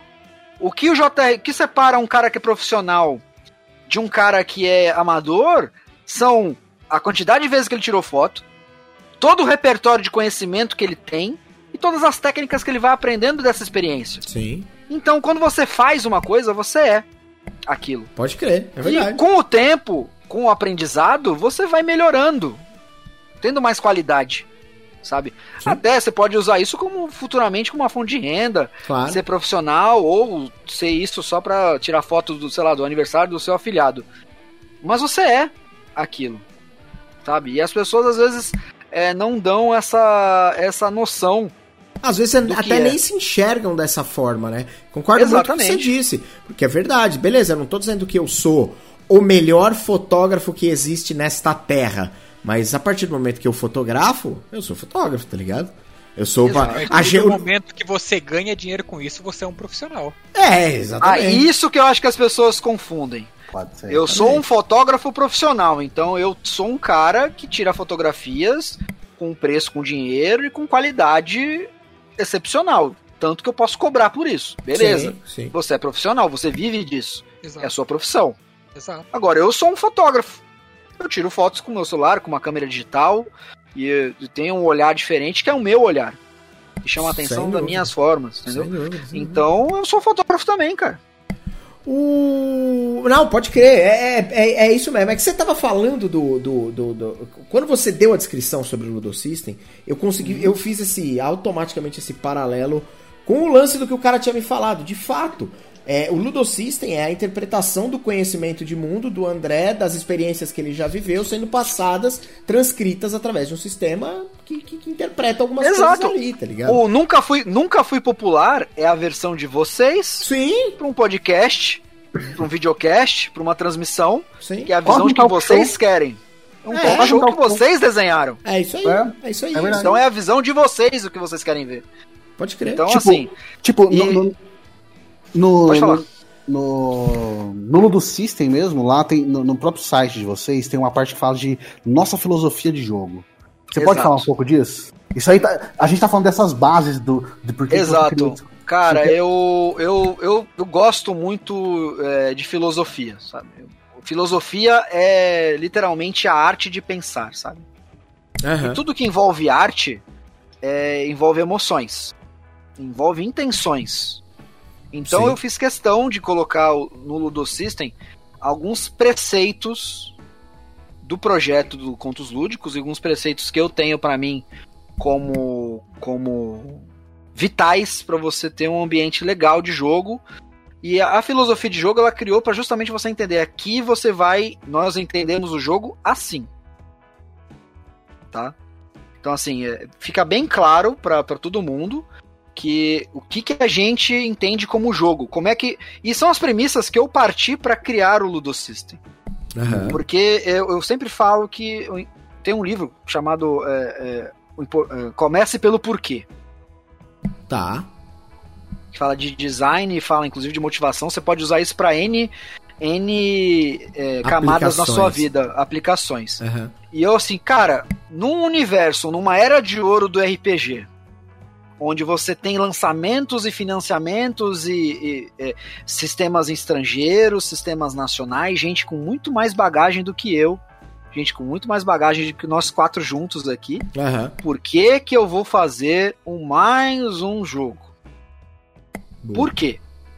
Por quê? É. Sabe? Então assim, por isso, sabe? Porque eu quero que ele seja diverso e que ele inclua pessoas.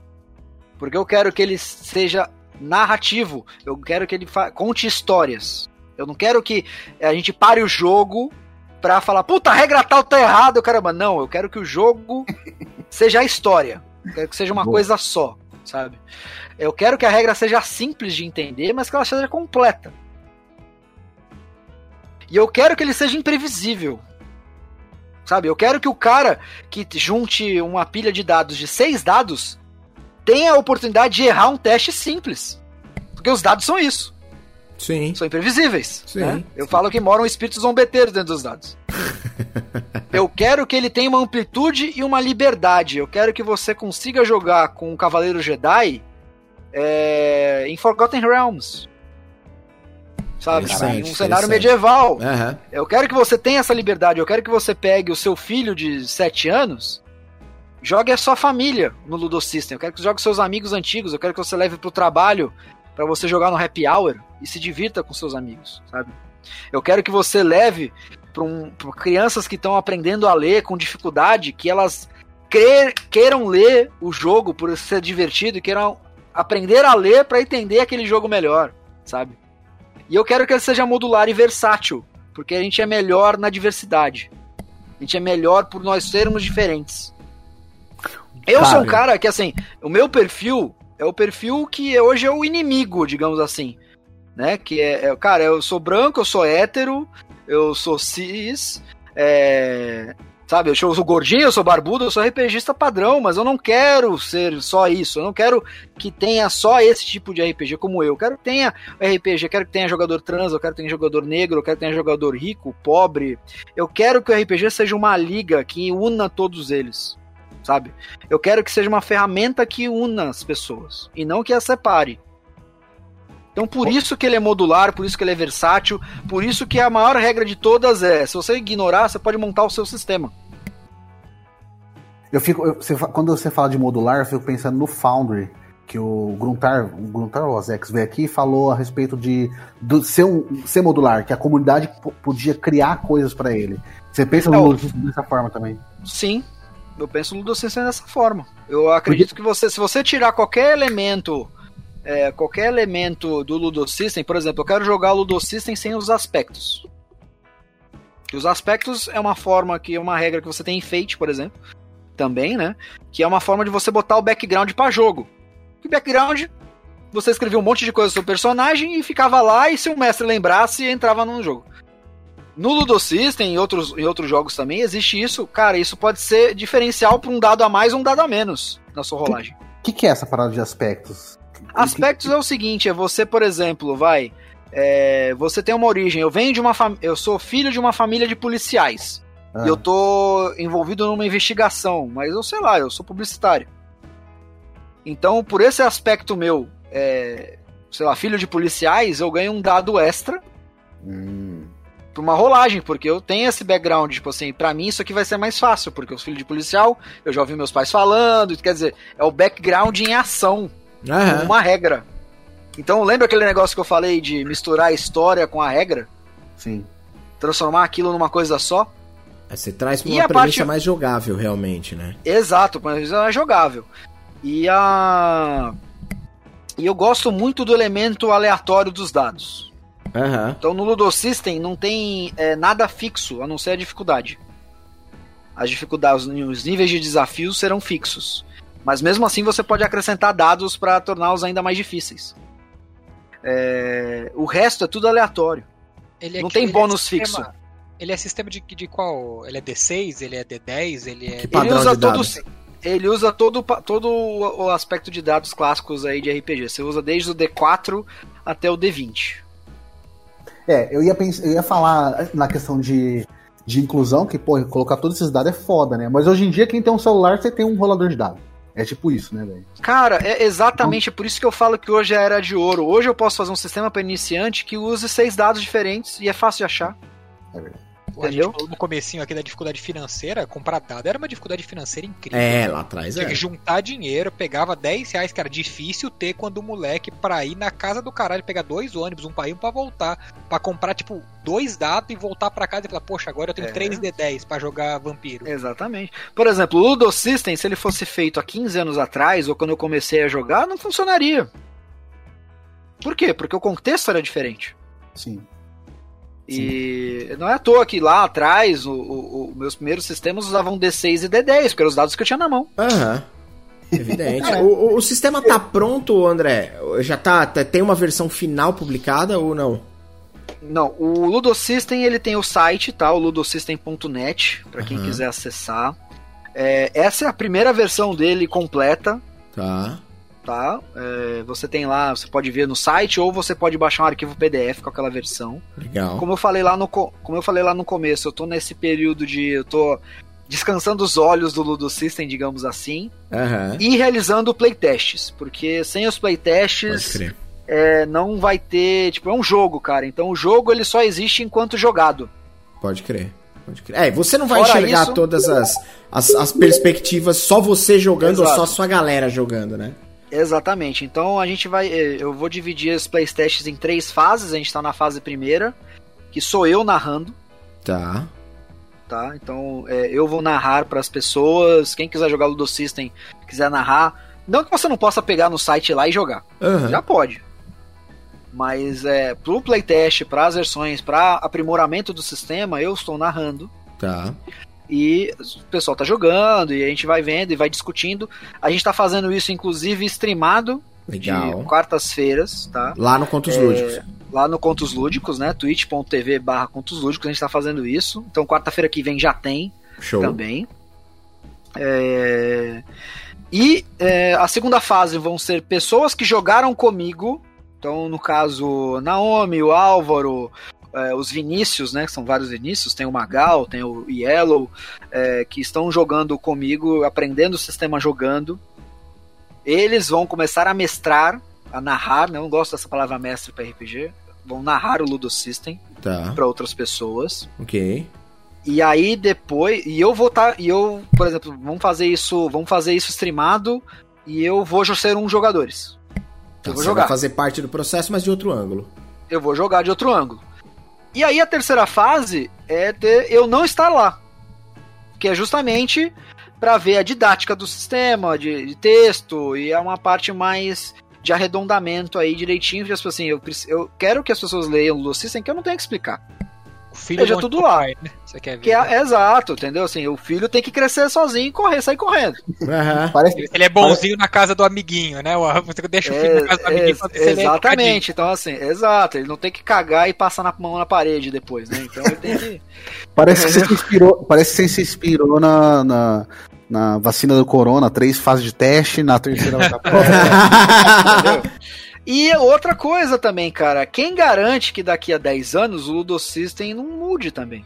Sabe? Sim, sim, sim. É... Então, é uma segunda, uma segunda versão dele, mais um pouco mais parruda. Uhum. Eu já tenho ideias para algumas, algumas expansões. dá, eu... pra, dá pra jogar tudo. É, é algo genérico. É a premissa é que dá seja pra jogar tudo. Dá pra jogar tudo. Tá? Dá pra jogar tudo. Você consegue jogar desde fantasia medieval.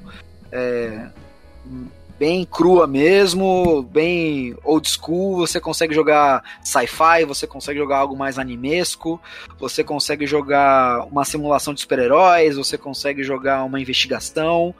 A ideia é que o Ludo System seja tipo uma ferramenta de contar a sua história.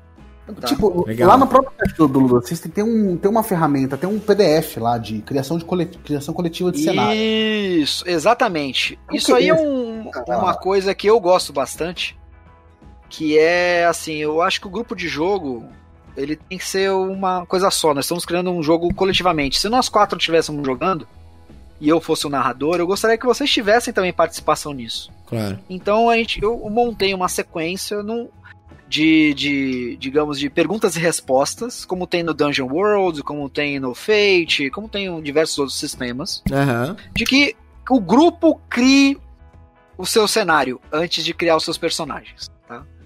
E eu gosto muito de um RPG chamado Microscope também, que ele é basicamente um jogo de criar jogos. Jogo de criar cenários. Interessante. E aí, inclusive, a atual campanha do playtest, que é Crocovalos e Cavadilos, ela foi criada usando. É, é eu vou explicar por que, que é esse nome. por favor. É, é, ela foi criada ao vivo com os jogadores, com a Naomi, com o Álvaro e com o Yellow, e com o chat também que estava participando ali no momento da criação, nós criamos o cenário ao vivo. Você pode ir lá no canal do YouTube do Contos Lúdicos, que tá lá, que tá lá a sessão na íntegra. A gente fez duas sessões zeros, uma sessão para criar o cenário. Com o cenário criado, nós criamos os personagens. Então a gente fazer, o que, que a gente queria, a gente transformou essa experiência numa experiência lúdica. Então, por exemplo, escolhe três fatos aí pro, pro, pro, pro cenário. Beleza, agora a gente tem que eliminar um, uma de cada um, cada um escolheu, sabe? E vamos, vamos adaptando. E aí chegamos a Crocovalos e Cavadilos, que, era uma, que é uma space opera, só que é uma space opera com um toque de justiça social, um toque de crime, de máfias, e com uma, uma estética, digamos, anime. Cacete. Por conta, da, por conta da viagem, por conta da mistura das que influências mistura. que estavam ali. Sim. E, ali. Crocovalos e Cavadilos representam a batalha de duas famílias, a família Perger e a família Smellisson. Que são. Eles, eles tomam conta do, de um sistema chamado Ludus 13. E eles são tão fortes, uma família mafiosa, são famílias tão poderosas que elas, eles não deixam ter um governo formal ali. A máfia domina tudo. Interessantíssimo. Então, o e dentro dessa, dentro desse cenário, você tem preconceito, você tem é, é, escravidão, você tem ficção científica, você tem um pouco de humor, você tem aventura, você tem poderes, você tem ação, você tem é, algumas raças que nós somos criadas. O próprio, por exemplo, as famílias é, Perger e Smellisson foram em homenagem a pessoas no chat. Então, diversas coisas que nós temos de elementos no Crocovalos e Cavadilos são das pessoas que estavam ali na hora criando com a gente. Que então, foda. por exemplo, o, o, o, grande vilão até agora, que é o Maurício Sperger, é o Maurício Perger, que tá sempre direto com a gente lá. Entendi, entendi. O, o, o, o outro vilão, que é o Ulisses Smellisson, foi baseado no Dungeon Master Gear. É. Mas qual ah, foi então... o processo, mano? A, a, ideia vinha de alguém, aí todo mundo acatava. É, a gente, a gente, eu, lógico, eu estruturei isso, tá? Eu fiz uma sequência de estrutura é, baseado em algum, algum, algum algumas coisas que eu, que, que eu acho importante a gente ter isso. E aí eu fui fazendo rodadas.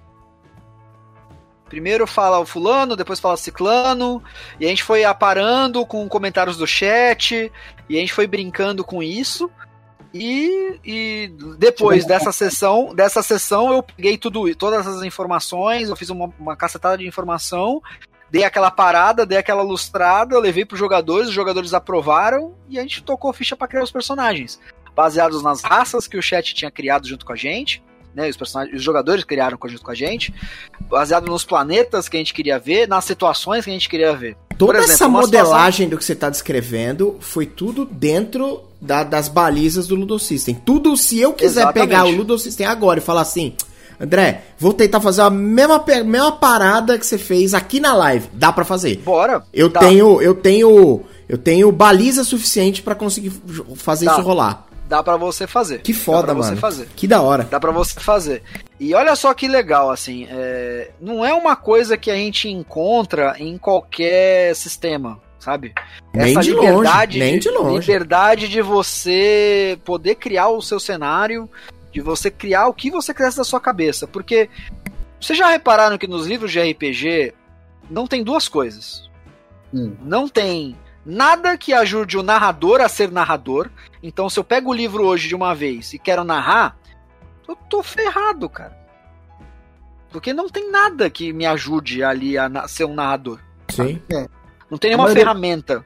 E também não tem nenhuma ferramenta para que eu possa ou criar ou adaptar coisas. Então, a, eu tenho uma preocupação muito grande, que é o que eu estou trabalhando agora pro Ludo System, que é também faz, ajudar narradores, ajudar é, na, os, cria, os criativos a criarem usando os preceitos do Ludo System, sabe? Uhum. Eu não quero que o Ludo System seja aquilo e aquilo que está escrito na pedra, o que o Facas falou e acabou. Eu quero que você tenha o seu Ludo System, eu quero que o Lu tenha o Ludo System dele, sabe? Então é, é, é, isso, sabe? É isso é integração, sabe? E é por isso que ele é gratuito. Ele é por isso que ele está online, é, sabe? É por isso que ele é, é para justamente para divulgar. Nosso Sim. objetivo é esse. Que o hobby seja o mais expansivo possível. Deixa eu te perguntar, aproveitar que você entrou nessa parte que, que, que, que é. Que você falou, ele, é financeira, exato, exato, exato. Você não tem, você nem, não tem interesse é, é, é, em, em, sei lá, em, em, procurar alguma editora, ou de repente alguma editora já até procurou você para publicar isso efetivamente, ou fazer um financiamento coletivo, ou coisas desse tipo, comercializar isso de alguma forma, lógico. ou não? Não, sim, lógico que sim. Eu não vou ser hipócrita falar que não. Uhum. Ah, não vamos publicar o Ludo System e tal. Só que uma das minhas. Um dos meus preceitos é que vai ter sempre uma versão gratuita online. Pode crer. Pode crer. É mais democrático, já que a ideia é inclusão. Se Exato. você simplesmente exemplo, veta financeiro. Eu... Exato, mas por exemplo, eu. Lógico, vamos supor aqui, a gente gosta de. Por exemplo, é diferente de você é, ter uma cópia do Starfinder, por exemplo, ou uma cópia do Star Wars RPG, como a gente já falou aqui, uhum. é, uma cópia, uma Xerox, ou mesmo uma cópia digital, uhum. e você ter o livro. Sem dúvida. Tá? É, o livro, ele é um objeto em si, ele é um artefato em si, sabe? Ele é uma outra coisa, é uma outra versão daquelas regras e tudo mais. É, ele tem um valor em si. Entendi sabe? onde você quer chegar, uhum. Você entendeu onde eu quero chegar? Então, Sim. Então ele tem um valor intrínseco dele mesmo. Então isso não vai atrapalhar das regras. O que te impede hoje de você ir lá, no, entrar na internet, hoje no Google, e digitar Vampiro à Máscara, ver as regras do Vampiro à Máscara e jogar sem ter o Vampiro à Máscara na mão? As regras, é, as regras hoje em dia estão transcritas em fandoms, tá ligado? Você entra Exatamente. No, é, é, você lê Fire inteiro num wiki, num wiki fandom aí qualquer. Exato. E é até mais fácil que ler no livro, tá? É, é Por verdade. Dos links, Aliás, você pontuou uma coisa aí que eu acho que vale até a menção. A gente aqui é. É, é, acaba mexendo mais com os, com os carnes de vaca, via de regra, até é, um, é, um, é, algo que a gente pretende mudar, pegar outras coisas, mas falando de D&Dzão, falando de D&D quinta edição, Cara, é, é, o que você falou ali, você, você pega o, o, livro do mestre e você tem algumas coisas, ele te dá algumas ferramentas adicionais, mas daí a, a, a te amparar, um cara que nunca narrou nada, que vai sentar para narrar, vai ter uma dificuldade inacreditável, porque aquela quantidade de informação que tem ali não é objetiva, não é prática e muito pouco aplicável. Eu acho que o melhor livro, sei lá, falando qualquer groselha aqui, mas o aproveitando que groselha não é ruim, é bom, é, o, o melhor livro que eu li é, é até recentemente é, é, sobre sobre sobre narrar sobre narrar sobre o ato de, de você narrar uma história foi o Lazy Dungeon Master. Para mim ali você tem uma série de conteúdos que te dão muito mais pilares e que assim no livro do mestre do D&D que tem 400 páginas ninguém fala quase que nada do que tem ali. Sabe? Cara, você quer, você quer um livro que ajuda um mestre, o cara que não nunca viu nenhum jogo a narrar de uma maneira espetacular e está de graça disponibilizado? Quero, por favor. Dungeon World. Pode crer. É verdade, tá de graça mesmo. Eu baixei esses dias. É verdade, pode tá crer. de graça. Então, assim, você pode ir lá baixar. Inclusive, todos os PBTAs, é, eles são muito didáticos na forma de passar o que eles pretendem, passar a visão do, do, sistema e do jogo. O Powered by Apocalypse, do Apocalypse World. Hum. Que é baseado, é como a gente chama todos os, os grupos, grupo de jogos que usam as mesmas mecânicas, né? Uhum. É uma mecânica livre, né? É, você pode adaptá-la ela da melhor forma possível. Você tem jogos bem distintos, como você tem o, o Coach novo, Divinity Lost, que teve aí financiamento coletivo recente. Você tem o, o Dungeon World, que é uma versão é, do D&D Old School para as regras do PBTA. Você tem aí o diversos outros aí. Você tem um Faca. jogo que eu gosto muito que é, é Crush the Rebellion. Facas. Muito legal. Não conheço. Sim. O, você tá com o PDF lá no, no site do Ludo System do sistema já. Você, tá, pensa em criar um, alguma espécie de wiki, algum li, uma forma de leitura virtual que tem esses hiperlinks que facilite. Cara, é pro... já existe ludosystem.net. Se você navegar pelo site, você vai ver que ele é todo linkado. Foda, tá? então, foda. É, e ele é responsivo ao mecanismo que você usa. Então, se você está no celular, você consegue ver o site legal. Se você está no computador, você ter o site legal. Ah, se você está no tablet, você vê um site legal. Então, ele já está lá. Caraca, ele já tá lá. Tinha, eu tinha ido direto em downloads, tá ligado? Quando eu fui ver o seu site. Negativo, você entra lá na sua barrinha lateral e eu você tem regras ali. Vi, a partir do momento que você clica ali na regras, ele aparece todos os links. Você pode explorei... usar o site, você não precisa baixar. Eu não explorei o suficiente, porque eu já fui, é, é, como de costume, já fui, ah, download, tem a porra do PDF. É o vício, é o, é, olha só como, é, como são as coisas. É o vício da gente já saber, a gente já viu um padrão e a gente segue no automático. É verdade. Verdade. Entendeu? Então, assim, é, é, é, é, isso. Porque para mim, assim, aí, abrindo o coração para vocês aqui, para mim o RPG ele é quase terapêutico, sabe? Porque eu trabalho online, conectado, é, trabalha com, com mídias sociais, a gente tem as nossas mídias sociais que hoje é inevitável você é muito raro, muito difícil você viver à margem delas hoje. Sem dúvida. E o RPG é um momento que você tá desplugado. Pelo menos jogando na mesa com seus amigos. É mesmo nas mesas virtuais hoje, você se despluga do mundo, porque você tem que manter a concentração ali. É, e o Ludo System eu acho que eu, é, eu tento criar é, o jogo para ter essa ilha de tranquilidade para todo mundo. Sabe? Esse. O processo que você. Quando. Falando da, da, da, mecânica, da criação e desenvolvimento do que você concebeu pro Ludo System. Me dá um minuto, por favor, já volto. Desculpa. Tá. Você. Você teve ajudas específicas? Ou, ou mais. A, a, a, você, que nem, você, você deu o exemplo da live, da galera do chat, você especialmente, uhum. especificamente falando de crocovalos e cavadilhos, mas, mas do sistema em si, do core, dessa mecanização, de, do processo, é algo que você fez full sozinho? Ou você teve ajuda de outras pessoas também nesse sentido? Cara, eu tenho, eu tenho bastante gente que me dá suporte, tipo assim, são meus sparrings, digamos assim. Certo. É, o pessoal do, Ludo, do, do Contos Lúdicos, eles ouvem falar do Ludo System desde o ano passado né, de, de conversa, de, a, gente tinha, a gente tinha o hábito de a gente ter as nossas sessões de eventos e tudo mais, a gente se encontrava e ficava no posto tomando uma coca e conversando sobre coisas e a gente já ia batendo regras e tal, até que o Lucis começou a aparecer e eu mostrando para um, para outro e a gente ia jogando. Se fizesse dessa forma, a gente testa e faz não sei o que, a gente tem esse, eu tenho esses sparrings. A pandemia me deu particularmente a oportunidade de eu literalmente fazer a parte mais complicada, que é meter a mão na massa e escrever a bagaça. Uhum. Tá? Porque são, são mais de 100 páginas de texto e de, de, de, imagens, de pesquisa, de montar o site. Desculpa, e... desculpa a curiosidade, você usou alguma ferramenta específica para? Eu tô pensando aqui na minha cabeça, apesar que é algo mais para cenário, eu não sei como funcionaria para o sistema, no Word Sim. Anvil, e eu não sei se, sei lá, você usou algum tipo de ferramenta desse tipo ou não. Foi, foi eu usei uma ferramenta muito muito complexa chamada Word. Beleza, top. tá, então senta a bunda na frente do computador e escreve o que você quer. Tá? é, manda bala, assim, eu rascunhei. É, eu gosto muito de um, de um método chamado. É, deixa eu só plugar aqui o, o meu Fica notebook vontade. aqui, que, que, já tá pedindo aqui carga aqui. Vamos lá. É, eu gosto muito de um método chamado Snowflake Method, que é o, o método, método floco de neve de você escrever. Certo. O método... É, como é que o termina. O, Snow, o Snowflake ele parte da seguinte proposta que tudo é fractal. Então você, tá. o pequeno é igual ao grande, só muda a dimensão, tá? Hum. Então você vai escrevendo, tipo, então como é que eu apliquei isso no Ludo System? Cara, eu literalmente sentei um dia no, na, na frente de uma folha de papel, comecei no papel mesmo, e tipo, tópicos, o que, que eu preciso ter num, num livro básico de um sistema?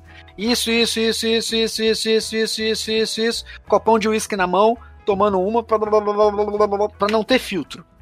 Vai molhando as palavras, né? Não, não, não, dando, dando aquela hidratada no coração. Né? É, e aí você vai lá, escreve, escreve, escreve, escreve, escreve. Tópicos, tá? Tópicos. Uhum. E aí passa isso pro, pro digital, pro Word. Aí entra o outro lado, que é o editor. Tipo, isso aqui não precisa, isso aqui não precisa, tal, papapá. Você, peraí, mas aí não foi você que fez esse processo? Ou foi também? Fui eu.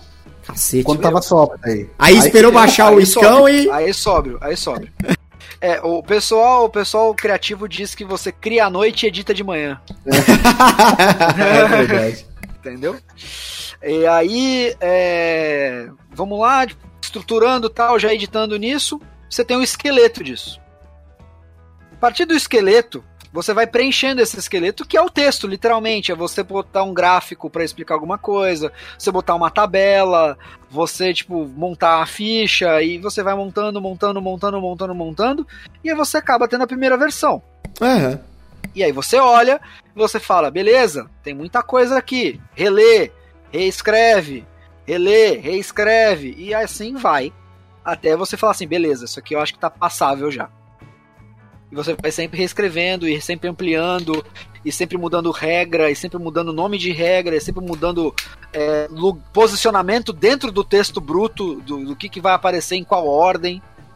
Então, foi um processo que levou uns quatro meses para isso acontecer. Esse processo, literalmente, da escrita bruta. Tá? Não da ideia em si, mas da escrita bruta foram uns quatro meses. Interessante, cara. É, cara, é, e, e, é o que você falou, foi e, é, escrita bruta e trabalho bruto também, né? Porque, é bruto. porque é fazer, não, não tem é, é, é, é, essa, essa romantização desses processos criativos de, de, de é, é, meio foda, né? Você, bom, obviamente não, você não. sabe disso, né? Porque você não, pegar uma parada e levar pro nível de ah, eu preciso estar totalmente inspirado para criar um. Puta, se for nessa aí, você, você fudeu, né, mano? Você não vai fazer, cara, né? Cara, você tem assim, sabe o que, que mais te dá inspiração para criar é, criar com, é, soluções novas? Problemas. É verdade. É uma realidade. Temos, temos um fã Problemas. de Murilo Gun, realmente. Temos Problemas. Problemas. Mas isso eu já, isso eu já sabia antes do, do Murilo Gun, cara. É, não, porque, porque ele fala muito disso. Ele fala muito problemas. disso. Problemas. E assim, é... você ter problemas faz você pensar em formas de solução. É verdade. Então, é, e ter ideia é fácil, né, cara? Ter ideia é moleza. Sabe, você ter, puta, eu tenho uma ideia para um jogo assim, assim, assim, assim, assim, assim. Cara, a sua ideia, ela não existe. A sua ideia, ela vai ser tão boa quanto a execução dela. Exato. Muito boa essa frase, Exato. mas é verdade. Caralho, exatamente. Então, então, assim, ela vai ser exatamente é, o que você sair de lá. Por exemplo, eu posso ter. Eu vou contar, eu vou inventar o um avião. Aí você tem o 14 bis e você tem aquele cacareco dos irmãos Wright. É, duas pessoas tiveram ideia do avião. Sim, sim. Duas pessoas descobriram como usar energia elétrica. Thomas Edison e Nikola Tesla. Cada um executou de uma forma, né? Cada um executou de uma forma. Corrente contínua e alternada. Cada um. Exatamente. Exato, e agora, então, assim, é, você tem ideias. Por... Cara, você pega isso, vamos, vamos falar do universo super-herói, Marvel e DC. Vamos falar de um cara que inspira todo mundo a ser melhor, de seguir a justiça, de ser um cara que mostra a cara, que é um cara amigável e que mesmo assim ainda bate na cara do povo. Você tem do lado o Superman, do outro lado o Capitão América. Duas coisas, duas ideias baseadas nos mesmos, nos mesmos preceitos. Uhum. Entendeu? Vamos dizer quem é o Magro Supremo e tal. Lá, lá, lá. Você tem o Doutor Estranho e você tem o, o Senhor Destino, que é o Dr. Fate. Uhum. Do outro lado. Deixa, deixa, eu fazer uma pergunta rapidinho pra você. Você prefere descer ou Marvel? Só pra Nossa gente senhora, delimitar que o campo que de é guerra. Que no chão. Ah, opa, cara, é, cara é, assim, eu, eu, eu, eu, eu considero essa pergunta um efeito bazingueiro, cara. Eu acho que eu gosto, sou é. muito feliz com as duas. Boa. É, eu tenho alguns personagens favoritos das duas e não sei opinar. Tá certo. Porra, eu ia Mas se, se o bicho pegar mesmo, mesmo pra valer, eu vou ficar com o meu primeiro contato com super-heróis, que foi a Liga da Justiça do Desenho Super Amigos. Então aí não tem jeito. Eles ganham, é isso? Eles ganham, eles ganham. Memória afetiva, memória você falou, afetiva. Da, você falou de história, eu ia falar isso. Você pode escrever uma puta história de RPG, ela. Você pode escrever a pior história de RPG e os jogadores fazerem ela se tornar a melhor história que você já escreveu.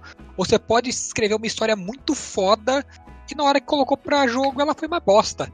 Exatamente. Acontece. Acontece. É execução. É execução. É, execução.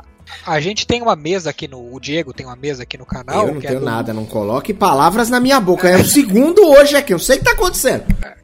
Não, tem, tem, uma mesa, tem a Sucumba e a Suma, porque tem aqui o Malloy, e você escreve histórias, e cada dia é um player diferente, e, você tem histórias que faz, puta, essa história. Oh, vamos fazer esse jabá, vamos aproveitar o Facas aí, fazer um jabá e um convite, então? Já que Mola ele tá aí, aí, vamos dar uma molada no Facas. É. o que acontece é o seguinte: a gente tem uma proposta aqui de sexta, às sextas-feiras que é exatamente o que? Trazer é, jogadores que talvez tenham um pouco contato com RPG através de uma mesa com um personagem itinerante. Então é um D&Dzão quinta edição lá, e o nosso uhum. objetivo é, era criar um personagem que pudesse ser jogado cada semana por uma pessoa diferente. E, e, e, e, essa pessoa não necessariamente precisava conhecer mecânica, não, necessariamente, não necessariamente precisava conhecer é, é, é, é, regras, ou até mesmo a história, o, o que já aconteceu na, na, na, nos outros episódios. E aí a gente criou uma, uma desculpa para ele, que é dizer que ele tem transtorno dissociativo de identidade. Então era um, é um personagem que tem múltiplas personalidades, o que é tomado em dado momento por várias dessas personalidades. E isso permite que em cada sessão a gente coloque um jogador diferente para jogar. Lógico que a parte das regras, e depois até a gente pode conversar sobre isso, porque Ludo System se encaixa muito melhor nessa proposta do que D&D quinta edição, porque D&D quinta edição, se o cara chega que ele não sabe absolutamente nada, se eu tiver que ler 350 páginas de Player's Handbook para ele, acabou o jogo.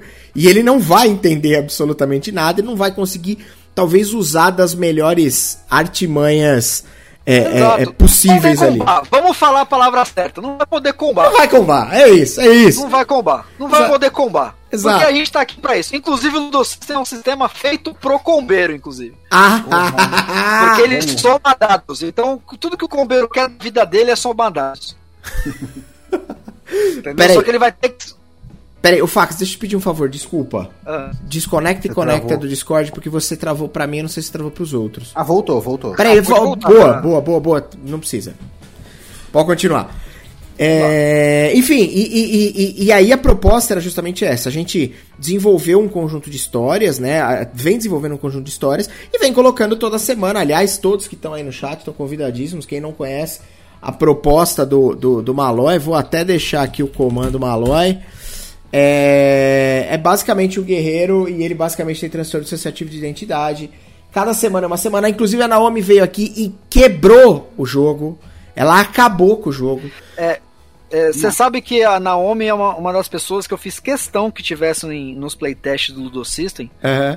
Porque ela é uma das pessoas que quebra jogos. Mano, ela acabou com o jogo. Porque... Ela, ela, jogou, ela jogou uma mesa comigo de Star Wars. Uhum. Que ficou lendária baseado naquela série de quadrinhos chamada Star Wars Legacy. Aham, uhum, tô ligado. E ela, vem, e ela venceu um Stormtrooper com um ataque baseado num abraço. Cara, ela, ela é muito insana. Porque ela, ela chegou para jogar e aí ela, a gente vê todo, cada um traz uma proposta. Tem o cara que vai interpretar aquele personagem que é mais sisudo, que é mais bravo, aquele malói que é mais puto da vida, o que é sanguinolento, o que é psicopata, tem de tudo. Aí me aparece a Naomi, vamos jogar? Vamos. Tamo aqui, pá, não sei o que ela vira e fala assim: então, deixa eu te falar, minha proposta para esse personagem nesse momento é que ele tenha consciência, essa personalidade tenha consciência que ele é um personagem de jogo de D&D dentro de uma live stream chamada twitch.tv/nfs e ele consegue conversar com o chat. E aí começou a piração inacreditável. A sessão começou dessa forma, com uma proposição besta de tipo, ó, oh, você tem que levar essa carta para aquele cara do outro lado da cidade. E acabou com ela vencendo o vilão sem dar um soco num concurso de piadas é, declamando Rock Balboa no final. E aí acabou, tá ligado? Daí tipo tudo, caralho, mas como que nós chegamos nisso? Se escalou rápido demais. Tá exato, exato. É, é, pra você ter uma ideia, essa mesa de essa mesa de Star Wars era composta por uma criança de um menino de 12 anos, uhum. a Naomi e sempre uma terceira pessoa. Porque o jogador era evento, né? Então as pessoas ficam, ficavam mudando tal. Eu tinha ficha pronta, etc. E como eles sempre vinham, eles tinham personagens fixos. Uhum. E a gente criou-se uma campanha. E aí eu falei, cara, quando eu, quando eu botar para jogo o Ludo System, eles, eles vão ter que estar tá na. vão ter que estar tá no playtest, porque eles fazem coisas que eles realmente quebram o jogo. Aham. Uhum. E isso é muito legal, não sei se vocês já tiveram oportunidade de jogar com criança. Não. É, com, com não digo nem criança, pré-adolescentes aí, 12, 13 anos, ou de pessoas que nunca jogaram o jogo. Uhum. É muito legal e muito desafiador para um jogador experiente, porque eles não seguem o padrão do RPG. Isso é foda. Por exemplo, é, a mesma cena, se você botar um cara experiente em RPG, tem porrada, tem um combate. Ou a mesma cena pode ter um, um, um, um puta discurso social, sabe? Uma mecânica absurda disso. Você pode ter um concurso de piada, você pode ter um. um teve na nossa mesa, teve é, disputa de carteado, teve. Sabe? Teve rebelião sem dar um tiro. Teve um, sabe, teve tipo uhum. assim, é, é, fuga, fuga de base, uma sessão que me baseei em Fuga de Los Angeles. Uhum. Filme, fuga de Los Angeles, Fuga de Nova York. Que, cara, que tinha um reality show envolvido no meio e a, fizeram um discurso lá, a gente rolou um teste de carisma que os populares ajudaram os jogadores. Quer dizer, então tinha uma série de, de outras, é, é, sabe? Sim. Uma, uma sequência que era feita para eles é, procurarem o vilão e eles foram pro shopping comprar calça. Por quê? Porque era, uma, um, era, um, era um planeta, era um planeta cassino, então tinha shoppings e tal. E eu tive que inventar tudo aquilo na hora, sabe? Tipo, Sim, é muito é muito desafiador, é muito legal e é uma coisa que eu trouxe pro Ludo System, que é basicamente o seguinte, o combate físico, combate intelectual, que é você fazer uma investigação, por exemplo, ou um combate social, uhum. é uma, um chaveco, uma sedução, é basicamente a mesma mecânica. Uhum. Porque ela, você, eu quero que esse tipo de jogador jogue também. Sim. E porque é legal, sabe? Porque é divertido. Faz não, faz sentido. É, é, geram cenas interessantes, né? Geram cenas interessantes. A gente não quer que. É, quando a gente joga RPG, a gente não quer, tipo, provar que o nosso personagem é o mais fodão. Beleza, tem gente que quer. Eu não quero. Sim. Não é essa a proposta. Eu quero que a gente viva momentos interessantes, uhum. momentos legais, momentos divertidos, que a gente ria na hora, que a gente relembre e dê risada de novo, e por aí vai, sabe? Com certeza. Ô Fax, mas você acha que essa, esse, essa visão que você tem do RPG é muito por causa desse cenário de Santos, onde você mora aí? Muito por causa desses projetos que você participou? Muito por causa do, sei lá, do, do contos lúdicos? Porque você só tem essa você só pode ter essa bagagem se você. Por exemplo, a, a gente se, se pergunta se a gente já mestrou pra criança. Eu nunca mexi pra criança, nunca joguei com criança RPG, eu acho que o Diego também não, tá ligado? Não. E talvez esse cenário santista aí meio que proporcionou isso, né, cara? É, o, o eu recomendo sempre, cara, que vocês é, participem. Quando você tiver algum evento que tenha mesas de RPG, senta na mesa, joga, tem uma experiência. Joga com quem você nunca viu, não precisa ser criança. Joga um sistema que você nunca jogou joga um, com pessoas que você não, não conhece, sabe? É, porque a gente às vezes vai criando aquele, aquele hábito de estar sempre com as mesmas pessoas. Pode e, crer. É, chega uma hora que a gente já sabe o que o outro está pensando, quer dizer, a gente fica otimizado e vira um negócio automático. Quando você tá fora da tua zona de conforto, fora das pessoas que você já conhece, fora de tudo isso, você começa a ver as coisas de outra forma, você aprende, você cresce como você jogador tem, e razão. muitas vezes como pessoa. Você tem toda a razão, você tem toda a razão. Inclusive, agora eu fiz o jabá, agora fazer o convite. Você tá mais do que convidado. Eu não sei como é que anda as suas agendas, mas depois a gente conversa sobre isso. Pra vir eu não sei o que você vai falar, mas eu já topo, tá? Então, beleza. Então você vai ser maló em breve. Fica tranquilo que você vai vir jogar com ele. E, e deixar o convite para todo mundo que estiver aí também, como sempre. O Luiz Fernando. É. O que, que, eu ia te falar, mano? Na, na, a gente tinha uma série de. Eu não quero nem olhar pra pauta do Luiz Fernando, Fax, senão ele fica, ele fica puto. E eu não gosto de ver ele puto. Ele, ele, ele é um cara que eu gosto. Não, não, não fica puto, não fica puto. é, a gente queria muito falar com você sobre quadrinhos, mas, cara, vamos marcar outro. Porque se a gente entrar. Se a gente entrar no quadrinho agora, bichão, com tanto de coisa que tem para falar aqui, nós vai até amanhã de manhã, depois do café. Cara, eu eu topo. Eu gosto muito de, de, de, de, Eu acho que a única coisa que a gente troca e fica com duas é a ideia, né? Então. Caralho. É verdade. Então é, é legal conversar, cara. Entendeu? Cara. Porra, é... pode crer. Vamos... Então, beleza. Então vamos fazer o seguinte: vamos Você combinar. Vai Você vai ter que resumir os 100 episódios do Quadrincast em um só aqui. Vamos ver. boa, assim. boa. Vamos ver se funciona. Vamos, vamos, vamos ver se eu vou resumir em uma frase. É, eu vou resumir em uma frase. Diga. Henry Pin é um personagem bucha. Caralho. Eu acho que foi a frase que eu mais disse no 100 Quadrincast.